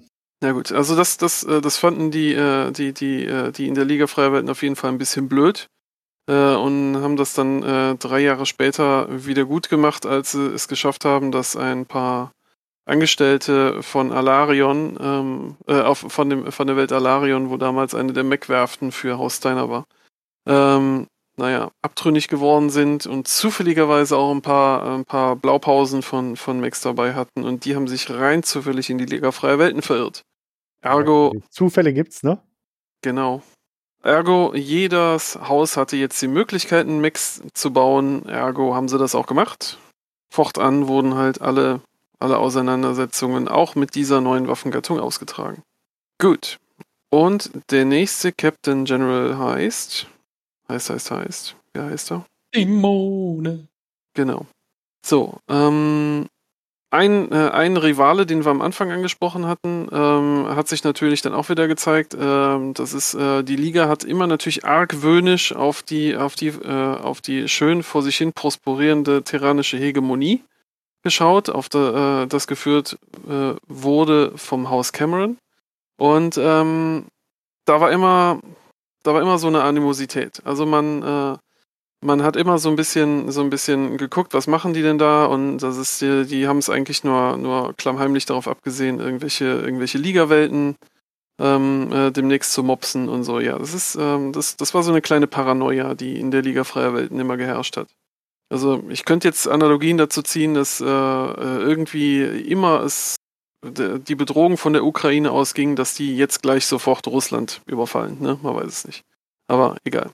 Ähm, es, äh, es hatte sich ergeben, dass äh, Jasmin Liao äh, von der Konföderation Capella ähm, die Hand des, des äh, Freund, äh, der die Hand zum Gruße ausgerichtet hatte an das Haus Marek, an die Liga Freier Welten, äh, um da halt so ein bisschen diplomatische äh, Möglichkeiten zu erkunden. Ähm, was an der Stelle allerdings das, äh, beantwortet ist, dass äh, Simone äh, gesagt hat, ah, das ist eine super Idee, pass mal auf. Also, wenn wir schon so Best Buddies sind, dann machen wir das doch richtig. Und ähm, wir überfallen dann zusammen die tyrannische Hegemonie. Okay, und das hat geklappt? Ja, äh, äh, also in dem Sinne, dass äh, die äh, Konföderation Capella dann erstmal die diplomatischen Beziehungen dann wieder ein bisschen eingefroren hat, weil man wollte sich eigentlich nicht wieder in so etwas Kostspieliges wie in eine kriegerische Auseinandersetzung werfen. Und Ähm, Simone wollte den, wollte den jungen zwölf Jahre, zwölf Jahre alten Liao nicht heiraten. Mit ihrem 26. Knackiger Asiate, dem hättest du noch was beibringen können. Na ja, gut. Hm. Naja, ähm, auf jeden Fall, ähm, das war so ein bisschen, naja, da hatte Simone sich etwas anderes überlegt. Ähm, ne, sie war eigentlich nämlich auch schon in der Vorbereitung, hatte im Oriente-System, äh, was relativ nah an der, an der Grenze zur Konföderation Capella liegt, aber auch zur terranischen Hegemonie, hatte sie da eigentlich schon alles, was, was Klang und Namen hatte, ähm, dann äh, ja, fertig gemacht und, äh, ein, äh, und war eigentlich in gutem Sinne, dass man von da aus dann die terranische Hegemonie angreifen kann. Ja, diese, diese, äh, diese Flotte wurde, wurde angeführt von Carlos Marek, Hossa. Genau, war- Simone, Simone wurde abgedreht quasi vom Parlament. Genau, genau. Die hat, die hat irgendwann mal den Hahn zugedreht bekommen. Carlos muss es richten. Klingt auch viel. Da ist sie sofort gestorben, weil sie vom Pferd gefallen ist. Das passiert schon mal, ne? Genau. ne? Auch im Hause Kurita, ne? Das ist, wer ist der schlimmste Feind, ne? Pferd. Genau, Sollte einfach nicht reiten. genau. Also die wenigsten Kuritas sind beim Golfen oder so umgekommen. Also vielleicht sollte man da mal, naja, ist egal. Vielleicht machen das andere Häuser. Na gut, ähm, auf jeden Fall, ähm, äh, Carlos Marek war, war guter Dinge, äh, dass, das, äh, dass das doch irgendwie, irgendwie da klappen könnte. Und ähm, äh, war, äh, man hatte alles zusammengezogen, was, was man brauchte, nur um dann äh, von einer terranischen Flotte überrascht zu werden, die die äh, Ligaflotte aufreibt. Ähm, das hat ihm gar nicht gepasst. Ähm, die Pläne der Liga Freier Welten sind, äh, sind geleakt an die terranische Hegemonie. Man könnte jetzt da sagen, wer wüsste denn sonst noch was davon? Man schielt dann so in Richtung äh, Konföderation Capella, aber wer macht das schon? Ähm, naja, auf jeden Fall äh, wurde, äh, ist zu demselben Zeitpunkt, wo Carlos Flotte ihm unterm Hintern weggeschossen wurde, gab es ein, äh, einen Coup d'etat auf Atreus, ähm, der Hauptwelt der Liga Freier Welten. Und Brian, nicht Brian, sondern Brian Marek ähm, hat da das Zepter an sich reißen wollen.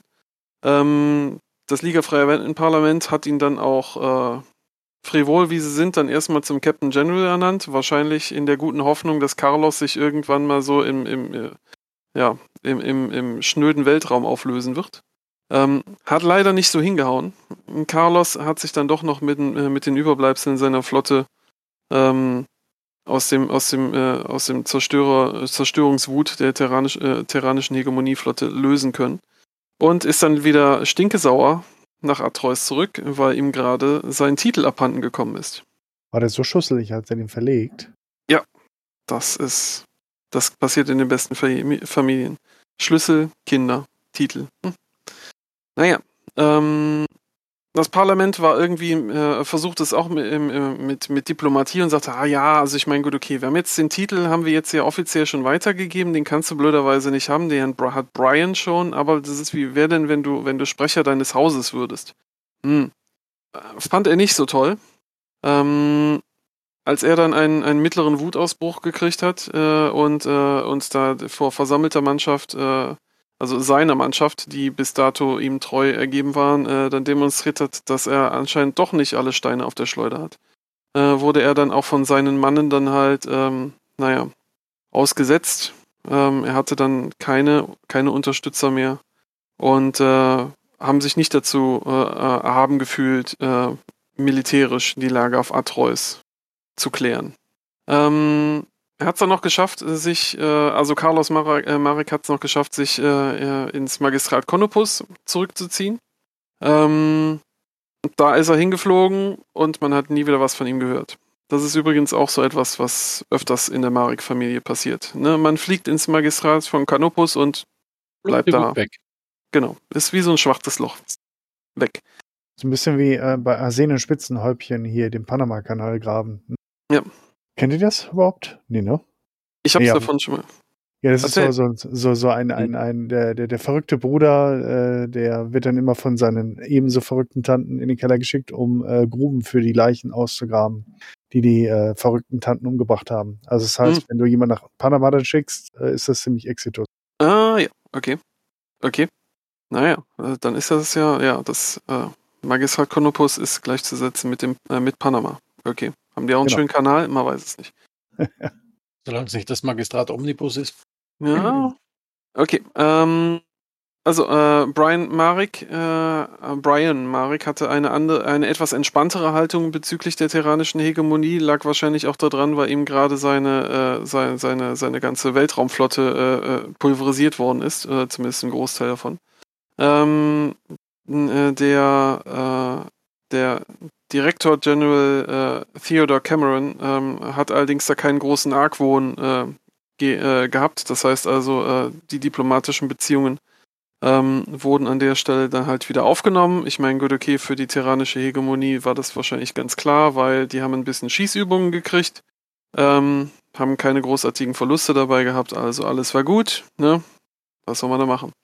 Ähm, Brian Marek war sich auch sicher, dass äh, zu dem Zeitpunkt hätten sie die Liga es definitiv provoziert, äh, hätten sie sehr, sehr große Schwierigkeiten gehabt, sich gegen die tyrannische Hegemonie zur Wehr zu setzen.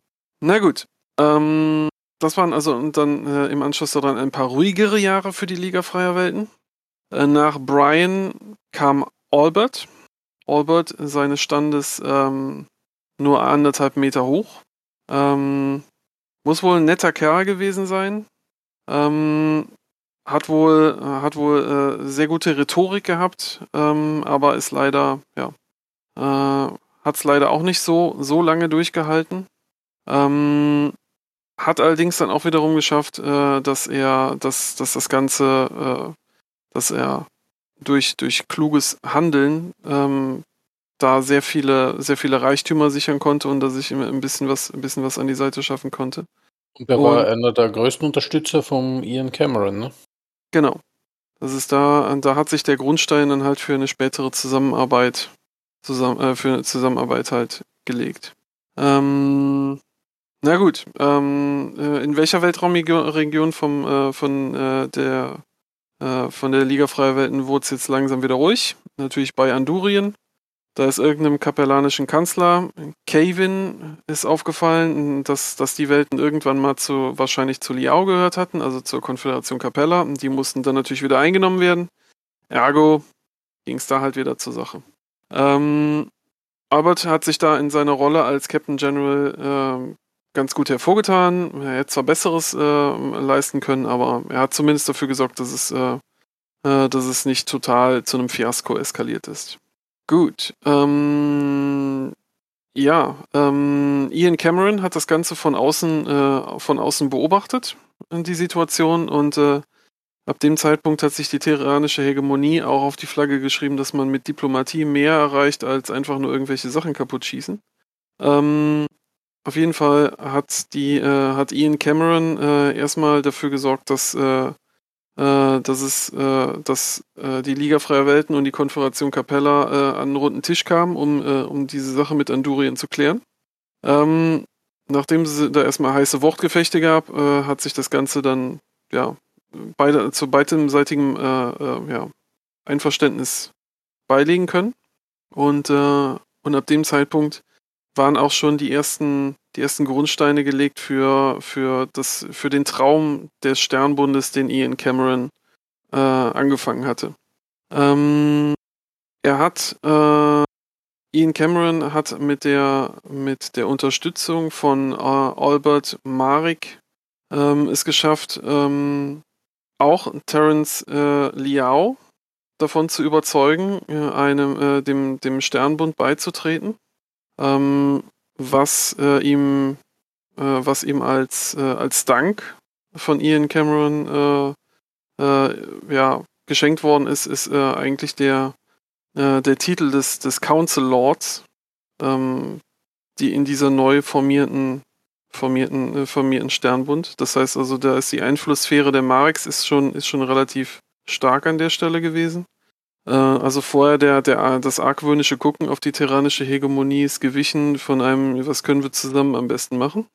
Ähm, dazu muss man sagen, ähnlich wie es beim Haus Steiner war, gab es hier auch äh, schon, schon Tendenzen in der, in der Liga, die, ähm, die darauf hindeuteten, dass so Allianzen äh, nicht unbedingt etwas sind, was man anstreben müsste gerade auch. Ne? Das ist die Liga Freier Welten, das war, waren sehr stark auf Handel ausgelegt, Produktion und sowas. Und da hat man argwöhnisch versucht, halt seinen, äh, seinen äh, Status zu behalten. Ja, ein Nachfolgestaat nach dem anderen schlossen sich der, der Liga an. Als, äh, als allerletztes ähm, das Haus Davion, unter anderem dadurch getrieben, äh, weil Haus Marek ähm, innerhalb der, der, der äh, Federated Sons, also im Einflussgebiet des, äh, des Hauses Davion, für Unruhen gesorgt hat und äh, Wirtschaftskrisen provoziert hat. Das ist wiederum ein Beispiel dafür über die, äh, über, ja, über die Talente der, der, der Händler, aber auch natürlich der, der, ja, des, des Spionageapparats äh, von, von Haus Marek, die an der Stelle Bestes getan haben, um halt äh, ihren Einfluss aus der Liga freier äh, freie Welten halt auch woanders hin zu projizieren. Gut, das war sozusagen der, der Grundstein für die Liga. Ja, stimmt gar nicht. Haus Kurita. Haus Kurita ist später noch beigetreten. Aber bei denen war weniger Einfluss äh, von Marek. Ähm, die haben sich wahrscheinlich gedacht, wenn alle schon dabei sind. genau. Mano. Genau. Wir hätten die Ersten sein können, jetzt sind wir die Letzten. Ja, egal. Naja, Hiro Kurita, wie wir ja von, von dem äh, Kurita-Podcast wissen, war ja nicht unbedingt einer, der, ähm, ja, der so aufgeschlossen war, alle möglichen gegenüber.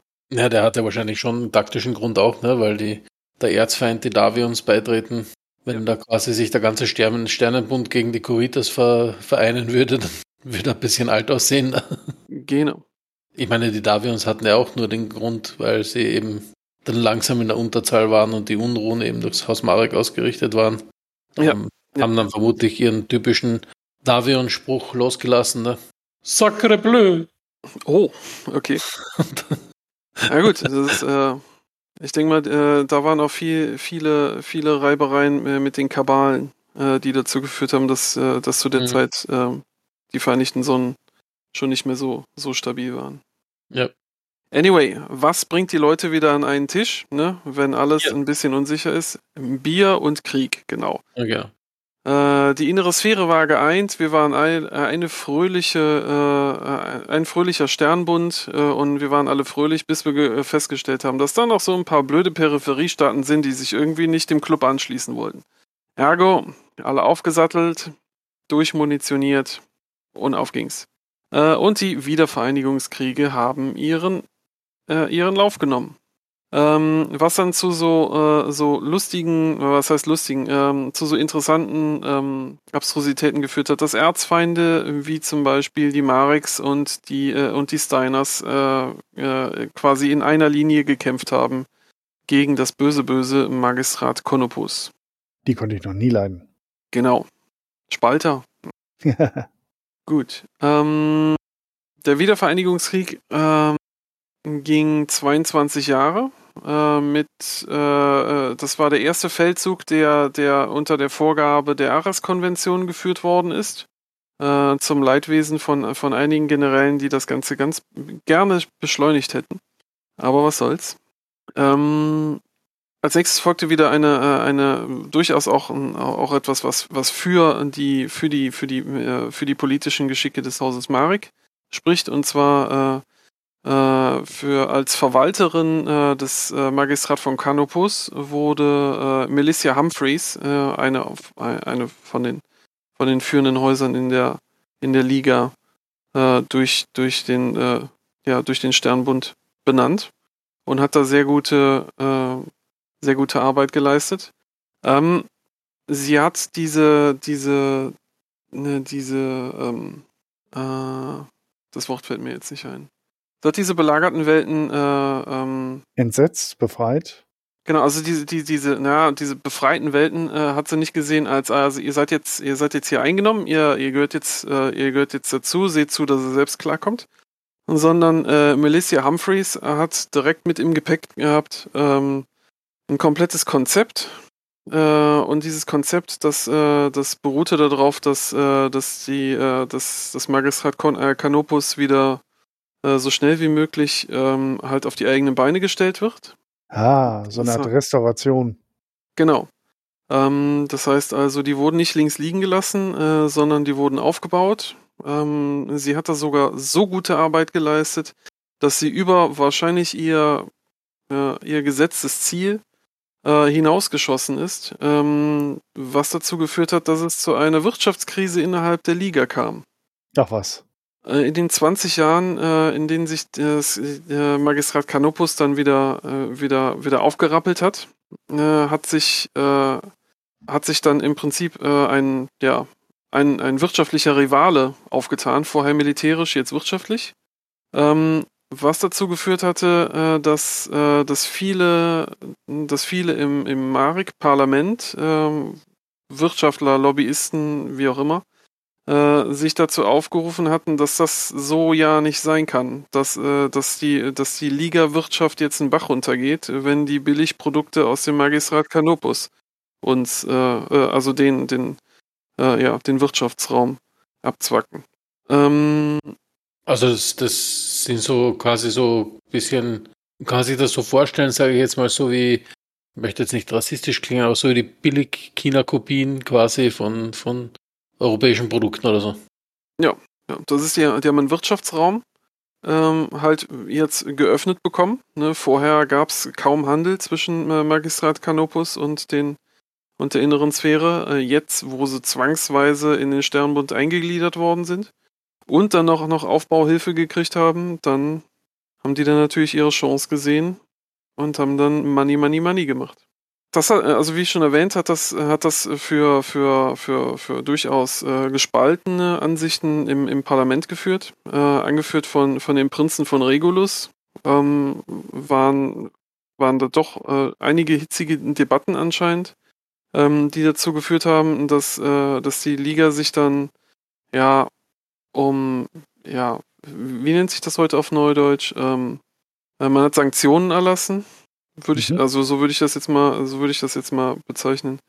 Ähm, dass, dass die einzelnen Wirtschaftszweige halt geschützt worden sind, äh, um halt da diesen Backlash, der da halt provoziert worden ist, äh, dann halt ähm, ja irgendwie abgefangen wird. Also klassisches Sanktionsspiel. Genau. Und gleichzeitig, ne, das ist, man kommt ja aus seiner Haut nicht raus, äh, waren da natürlich auch ein paar ja, Protektionisten, die gesagt haben, dass es generell keine gute Idee war, von Anfang an diesem blöden Sternbund beizutreten, weil ähm, jetzt sind die Wirtschaftsräume alle voll und das ist so klein äh, isolierter äh, technologischer Vorsprung, den man in der Liga hatte, den muss man jetzt mit den anderen teilen und das ist ja alles blöd und äh, ne, das sind wir sind ja Liga und das ist, wir wollen ja eigentlich nicht im Sternbund sein. Ähm, naja, das heißt also, diese Rivalität, die ist halt von der, von der kriegerischen auf eine wirtschaftliche umgeswitcht. Ähm, und ähm, damit haben sie sich dann halt erstmal fröhlich auseinander, äh, auseinandergesetzt. Das heißt also, ähm, sagen wir es mal so, es ist nicht ganz so ausgeartet wie bei Star Wars Episode 1, wo es dann halt um Wirtschaftskrieg ging und wo man sich gegenseitig die Planeten belagert hat. Aber naja, gut. Das ist, so war da dann halt diese total spannende Zeit, wo es nur darum ging, wer, welcher Fernseher ist günstiger und wo kommt er her. Natürlich hat man sich an der Stelle besinnt, wer hat denn den Blödsinn alles gemacht? Wer ist es schuld?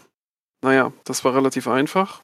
Die Marix äh, haben, ja, äh, haben ja die Geschicke, in, äh, wenn sie denn ernannt wurden als äh, Captain General, haben sie geleitet.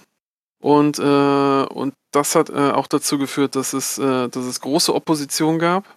Ähm, es hat sich eine Gruppe gebildet, die sich die Geißel des Todes nannte.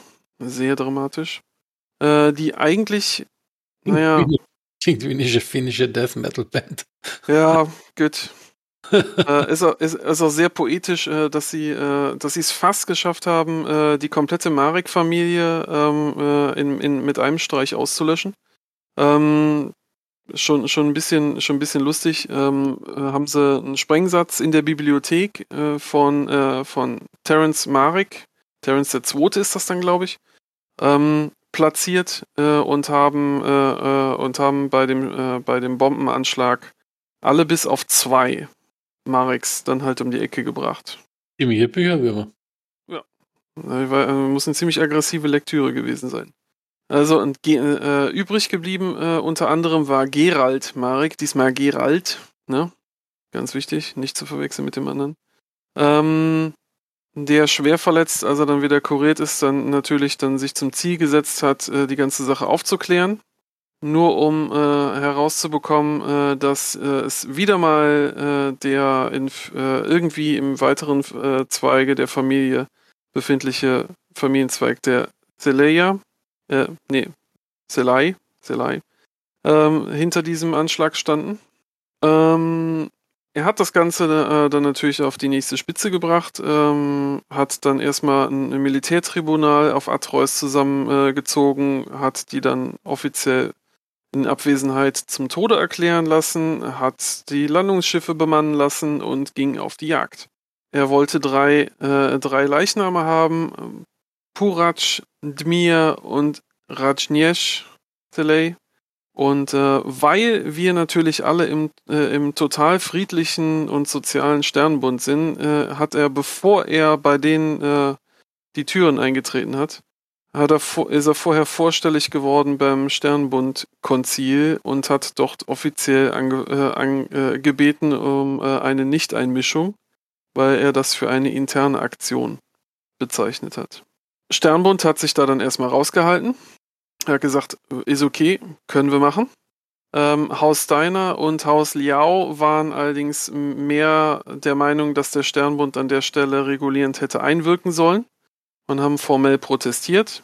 Da haben sich die Camerons allerdings durchgesetzt, äh, was hieß, dass, äh, dass der gute Gerald ähm, äh, zwei seiner Widersacher erwischen konnte und der letzte ist wohin geflohen und man hat nie wieder was von ihm gehört. Magistrat Canopus. Genau. Wie schaffen also, die das eigentlich immer dahin? Ich verstehe. Nach nicht. Panama. Genau. Okay, also, ähm, muss ziemlich voll da sein mit Dissidenten und Abtrünnigen und was weiß ich was im Magistrat Canopus. Ja.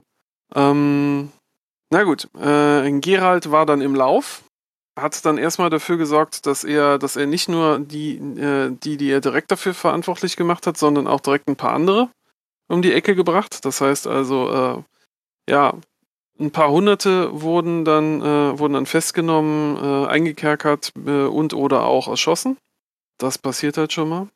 Und ähm, das hat auch dazu geführt, dass, äh, dass er, ja, weil er seine Familie beschützen wollte, weil er aus der Lektion gelernt hat, ähm, äh, den, den Sicherheitsapparat, äh, im Englischen heißt das Safe, äh, der Liga Freier Welten äh, maximal äh, geboostet hat, damit so etwas halt nie wieder vorkommen konnte. Und äh, hat da einen, ja, hat da so einen kleinen, äh, so eine kleine Terrorherrschaft angeführt, ähm, die seinesgleichen gesucht hat. Ach, die Leute werden nicht schlauer. Mm -mm. Na gut, ähm, so ein bisschen, äh, so ein bisschen in den Wahnsinn getrieben, weil er ähm, weil er, ihm wurde gesagt, äh, dadurch, dass er einer der ersten war, der halt mittels dieser neuen Myomer-Technologie halt auch äh, Implantate gekriegt hatte, dass das ihn vielleicht so ein bisschen, naja, Banane getrieben hat. Ähm, anyway, ähm, hat er auf jeden Fall, äh, er hat irgendwann mal das Handtuch geschmissen ähm, und hat dann seinen Titel abgegeben. Ähm, ihm nachfolgend war seine Tochter, Elise, Marek. Und äh, die war eigentlich relativ, ja, die, die ist jetzt wieder, wieder ein bisschen ruhiger gewesen, in einer bestimmten Art und Weise. Ähm, sie hat viel gelernt von ihrem Vater. Ähm, äh, sie ist mit ihrem Bruder äh, Bertram, ähm, äh, war, war, war ständig an der Seite von, äh, von, von ihrem Vater, haben, hatte also auch viel gelernt. Ähm, die einzige Sache, die sie, die sie von ihm geerbt hat, war, dass äh, das, das hat sie äh, quasi am, am, am, Sterbebett noch von ihrem, äh, von ihrem Vater ähm, mit in die Wiege gelegt bekommen für ihre, für ihre politische Karriere, war, dass sie, dass sie immer noch auf der Suche war nach, äh, äh, dass sie, äh, dass es Aufrührer gab innerhalb der Liga und die hat sie, hat sie halt versucht ausfindig zu machen. Klar, ne, das ist die halbe Familie, also ein Großteil der Familie ist weggesprengt worden, da kann man schon mal ein bisschen paranoid werden. Ähm, deswegen hat sie bei ihrer Amtsantritt dann auch erstmal proklamiert, dass, äh, dass ihr Vater, obwohl es man nicht genau weiß, äh, keines natürlichen Todes gestorben wäre. Gut.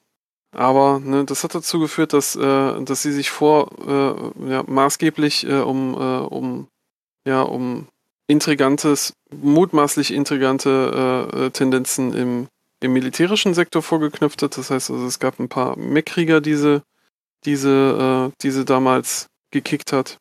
Ähm, naja, und das, das hat halt auch wieder wiederum zu, zu Spannung geführt. Ähm, naja, also wie gesagt, das ist äh, Massenhinrichtungen äh, gab es nicht mehr bei ihr, aber halt es wurden Restriktionen erlassen. Jeder, der, der irgendwie irgendwie verdächtige WIT-Aufnahmen gemacht hat oder ähnliches, der wurde, der konnte festgenommen werden. Das war in der Liga eine ziemlich, ja, ziemlich stressige Phase. Nichtsdestotrotz ähm, gegen gegen Ende ihrer, gegen Ende ihrer Regentschaft, äh, 27, 28, ähm, hat äh, Elise offiziell die, äh, den Rang des Captain Generals abgegeben, weil sie offiziell erklärt hatte, die, äh, die Krise wäre vorbei. Ähm, nichtsdestotrotz äh, hat sie immer noch behauptet, dass äh, also die größte Gefahr, äh, die der Liga freier, äh, die äh, ja auf die Liga freier Welten einwirkt, ist das ist das Liga Parlament selbst. Also eigentlich sehr undemokratische Frau. Genau, genau. Ne, ist, äh, ich ich höre auf, ne, aber by the way, ihr seid alle doof. Hm. Das kann man machen, ne? Genau. Das Parlament hat sich dann dazu entschlossen, ähm, dass, äh, dass Boris Marek der neue Captain General wird. Ähm, was dazu geführt hat, dass er natürlich dann auch direkt erstmal äh, erstmal äh, sich innerfamiliär angelegt hatte. Ähm, es gab da ein, äh, ein, einen Disput äh, zwischen, zwischen Oliver Marek und Boris Marek. Jetzt muss ich mal kurz nochmal schielen, wo Oliver herkam. Äh, Hey, Namensvetter. ja, aber ich hoffe nicht so durchgedreht. Ja. Ah, ähm, Mhm. Oliver, Oliver ist der, ist der Vater von Boris Marek. Genau. So. Ähm, Oliver war sich, äh, äh, äh, war sich nicht, ähm, also er, er fühlte sich dazu, äh, dazu, dazu berufen, Captain General zu werden, aber äh, die, die, das, das, äh, das Parlament hatte sich für Boris entschieden. Ähm, und äh, naja, dann ging man halt aufeinander los. Ähm, hat dazu geführt, dass, äh, dass in der Liga freier Welten es ein, äh, es, äh, ja, ähm, äh, es, äh, so einen kleinen Bürgerkrieg gab. Äh, es gab ein Shift, dass, dass quasi die Hälfte des, der Häuser sich auf die Seite von Boris und die andere Hälfte auf den Seiten Olivers geschmissen hat. Ähm, das ging auch ins Militärische über, wo es dann, äh, wo es dann Auseinandersetzungen gab. Ähm, das Ganze, das ist, äh, das ist natürlich äh, auch, ähm, auch äh, zu, ja, zu Ohren von, von, von den Camerons gekommen. Wiederum äh, an der Stelle hat er, äh, hat Simon Cameron, der damals in der Regentschaft war, da nicht eingegriffen, sondern hat, hat beide Parteien im Prinzip aufgefordert, ähm, ja, das Ganze, das Ganze diplomatisch zu lösen und hat, äh, und hat sich nicht eingemischt, auch obwohl er wiederum von den anderen Häusern bedrängt worden ist, äh, dass, dass sich die Sternbundarmee da, äh, da, da reinziehen müsste. Ähm, die einzige Entscheidung, die Simon äh, Cameron an der Stelle gemacht hatte, ist, dass, äh, dass halt der, der Ratssitz im Sternbund dann halt als äh, nicht besetzt worden ist für diese Zeit und als umstritten gegolten hat. Na gut. Ähm, ja, ähm, es sind so, so, das ist so eine verwirrende Zeit äh, äh, da gewesen. Es ist auch in, in, in dem Buch ist es nicht so, nicht so schön beschrieben. Auf jeden Fall die, die, die unterschiedlichen Protagonisten aus den, äh, aus den Häusern ähm, in unterschiedlichen Verwandtschaftsgraden äh, äh, haben versucht, sich da gegenseitig aus, äh, eins auszuwischen.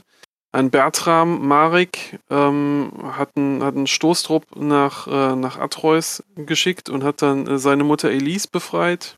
Weswegen auch immer. Ähm, es ist alles ziemlich ein bisschen, ein bisschen hin und her. Äh, nichtsdestotrotz hat man sich dann äh, nach, nach einer ganzen Weile, ähm, als Oliver Marek 100 geworden ist, stolzes Alter für jemanden, der, der, der mitten im Krieg war, ähm, hat man sich dann zu besinnt, dass das irgendwie alles Bullshit ist und dass man sich doch besser mal äh, an, an den Tisch setzen sollte. Ähm, und hat dann an der Stelle, ähm, der Stelle versucht, das Ganze halt zu lösen.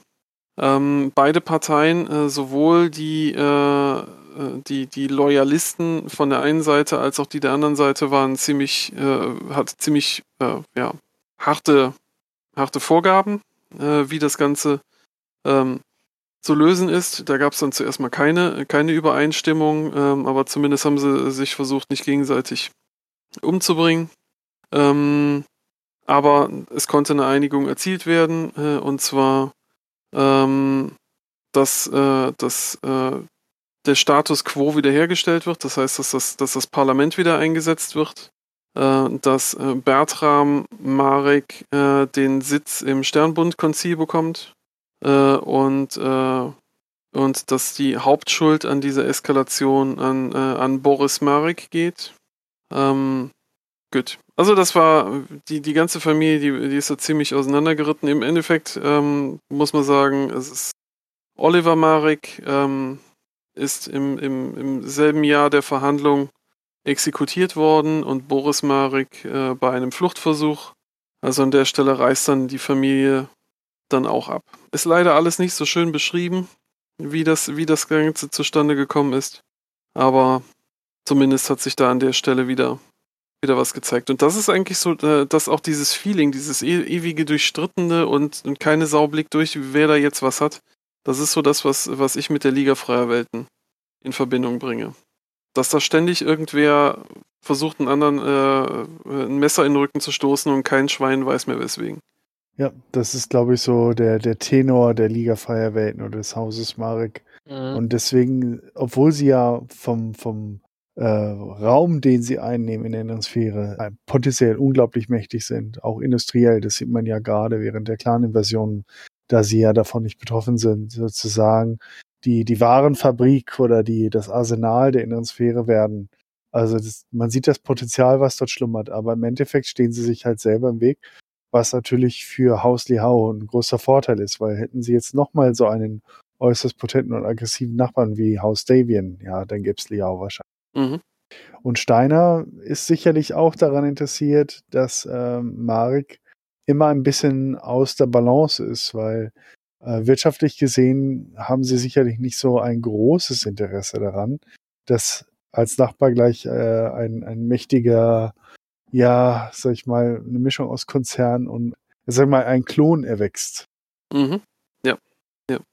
Ähm, wobei man sagen muss, äh, das ist so äh, von, der Beschreibung her war ja immer ähm, die Liga so ein bisschen agierend. Also wenn wenn es die Möglichkeit gab, dass mal in anderen äh, in anderen Häusern irgendwie ähm, Unruhe säen konnte, dann haben sie es versucht.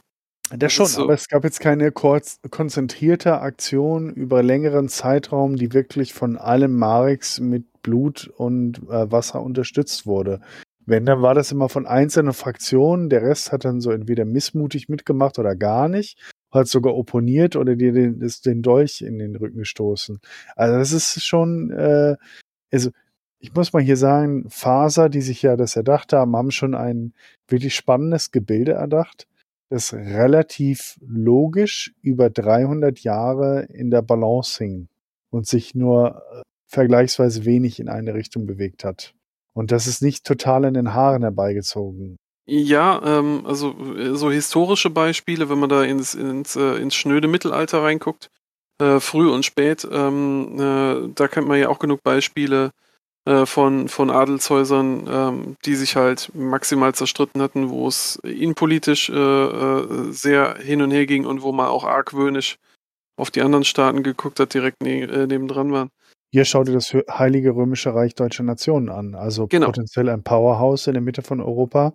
Riesiges Territorium, aber äh, offensiv zu kaum etwas in der Lage.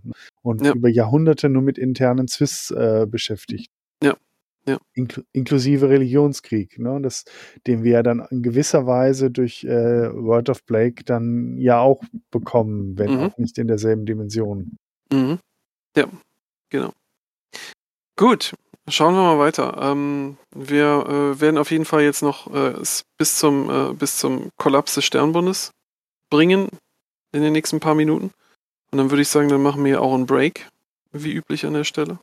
Ähm, ja, schließen wir äh, die, die letzten paar Jahre vom Haus Marek äh, bis dahin ab. Ähm, nach Bertrams Tod kam Evan, äh, Evan Marek, äh, an sich jemand, der, ähm, der so ein bisschen atypisch für das, was wir vorher von den Mareks kannten, jemand war, der äh, sich gerne mal gerauft hat mit äh, eigenen Leuten, mit anderen Leuten, hat äh, auch mal über einen Becher getrunken, das regelmäßig, das viel und das oft.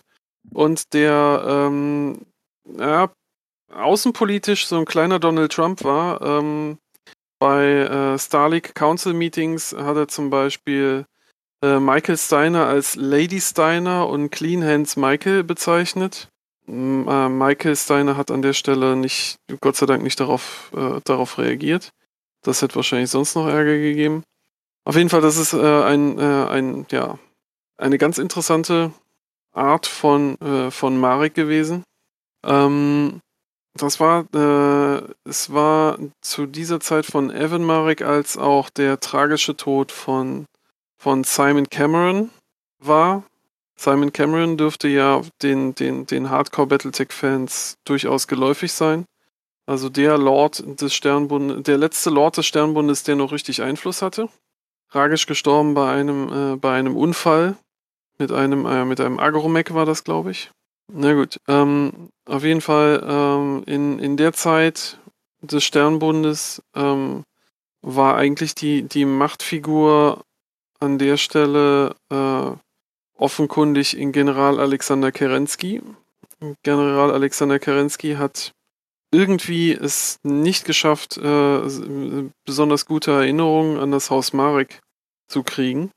Ähm, also er hat versucht, selbstverständlich in, äh, so wie wir das auch kennen, äh, im, im Bereich seiner, seiner, seiner Macht ähm, äh, möglichst diplomatisch umzugehen. Ähm, aber ähm, das ist besonders mit dem Haus Marek und besonders mit Evans, äh, mit Evan Marek ähm, war das nicht ganz so, nicht ganz so einfach. Ähm, Evan Marek an sich, wie gesagt, hatte, hatte ein Problem, nicht nur mit, ähm, nicht nur mit, äh, mit den Steiners, sondern, äh, sondern halt auch mit dem, äh, mit der terranischen Hegemonie, mit dem, äh, mit dem, mit dem Sternbund-Militär. Ähm, Evan Steiner war auch definitiv kein Freund davon, äh, dass, äh, äh, dass es, dass die Proklamation rausging, dass die House Lords ähm, äh, ihre, ihre Streitkräfte minimalisieren sollten. Und dafür war er strenger Vertreter davon, dass als es als es zu den Unruhen in der Peripherie kam, dass, dass die, dass die äh, Streitkräfte wieder erhöht werden sollten. Und ähm, hatte da natürlich bei den anderen House Lords, namentlich zum Beispiel Minoru Kurita, dann definitiv auch einen Fürsprecher gefunden.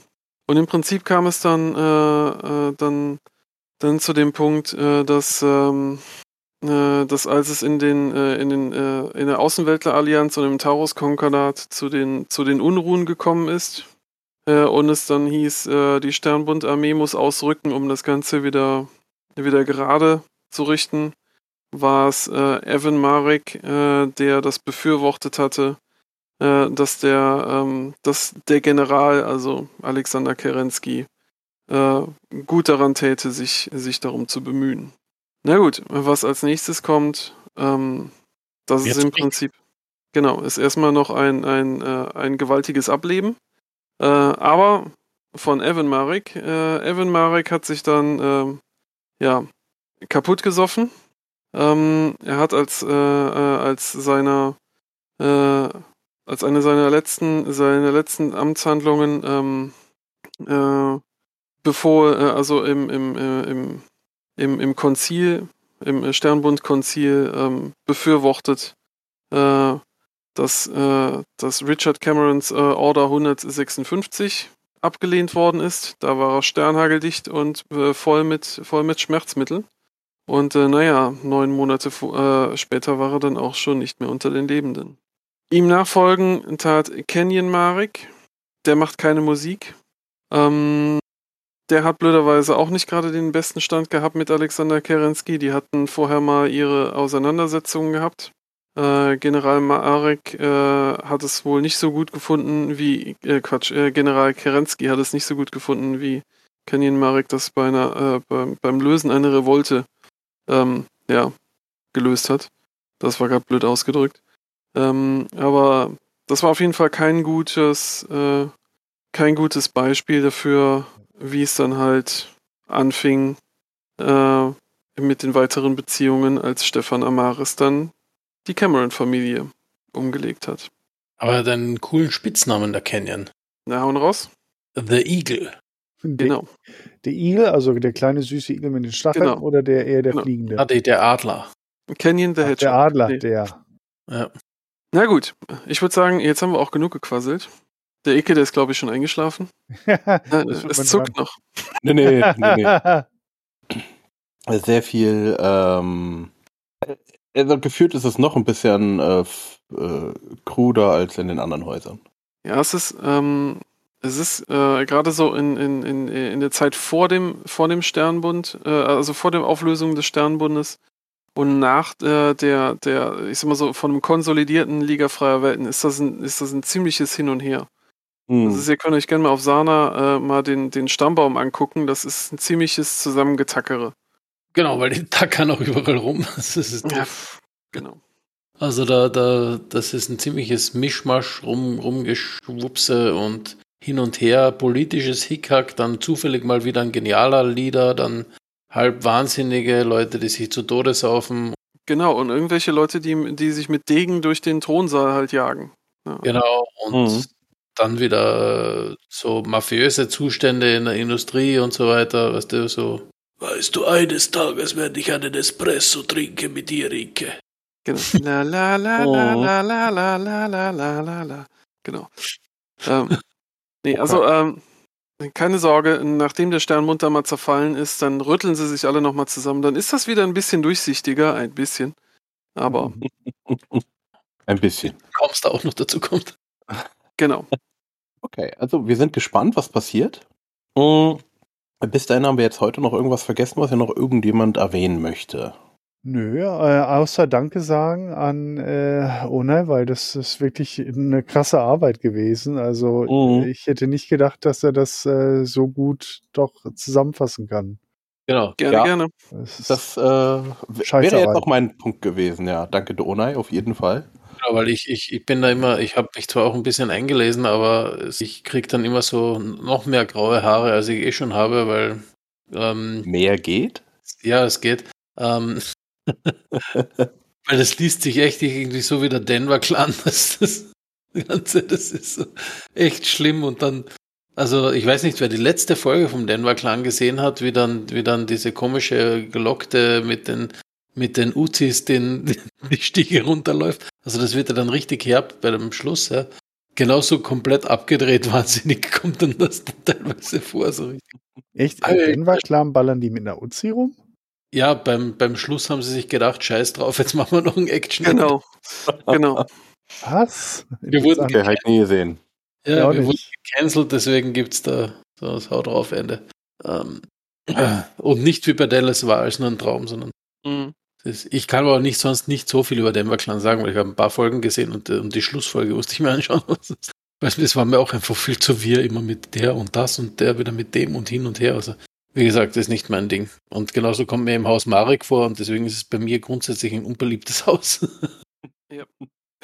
Also sagen wir es mal so, so, so äh, für, äh, ich meine, wir vergleichen es ja immer wieder äh, Battletech äh, als, äh, ja, sagen wir es mal so, äh, Game of Thrones. schon, schon irgendwie, genau, artverwandt zu Game of Thrones, aber cineastisch, ne, könnte man das toll machen, ne, das ist, du könntest, jede Season könntest du einen kompletten neuen Cast durchnudeln, weil gegen Ende der Season wird sowieso irgend, irgendwer durch irgendwas sterben. Also, das hat schon seinen, hat schon seinen, seinen Reiz, aber, ja. Ja, was So so an- das auch aus bei Game of Thrones? Genau. Genau. Ich muss aber auch ehrlich sagen, so ähm, in den an- anderen Büchern äh, sind, sind die Beschreibungen ein bisschen detaillierter. Ähm, da verliere ich mich dann auch, äh, auch lieber drin. Hier, das, das ist ziemlich, ja, und der kam da und da und da und hat der mit dem, ja, hm, das ist ein bisschen, ja, bisschen unbefriedigend. Hm. Ist liest Okay. die Anhänger zum Herrn der Ringe. Genau. Das Silmarillion. Oh nein. Hm. Ich habe das äh, mich da durchgequält in irgendeinen Sommerferien damals. Und irgendwann dachte ich, ihr lest es jetzt einfach nur durch, damit es dann endlich vorbei ist und dann ich behaupten kann, ich habe es gelesen. Meine und, Frau. Also ich finde das Silmarillion richtig geil, aber es ist ja. Äh, ja, es ist ja nicht schlecht, aber es ist halt irgendwie doch schwer zu lesen, weil es da ähnlich so geht. So Vater von, Mutter von, Kind von, bla bla bla. Und Mhm. irgendwas hier passiert. Das fand ich nicht so spannend, sage ich mal. Aber Ja, das- viele, mit denen ich, äh, die ich getroffen habe, um Christopher Tolkien dabei haben, weil ähm, dann tust du viel leichter, weil das, das Begleitbuch von Christopher Tolkien ist im Prinzip das Telefonbuch mit allen Namen. Ja, genau. Damit du das weißt, wer wer und so weiter.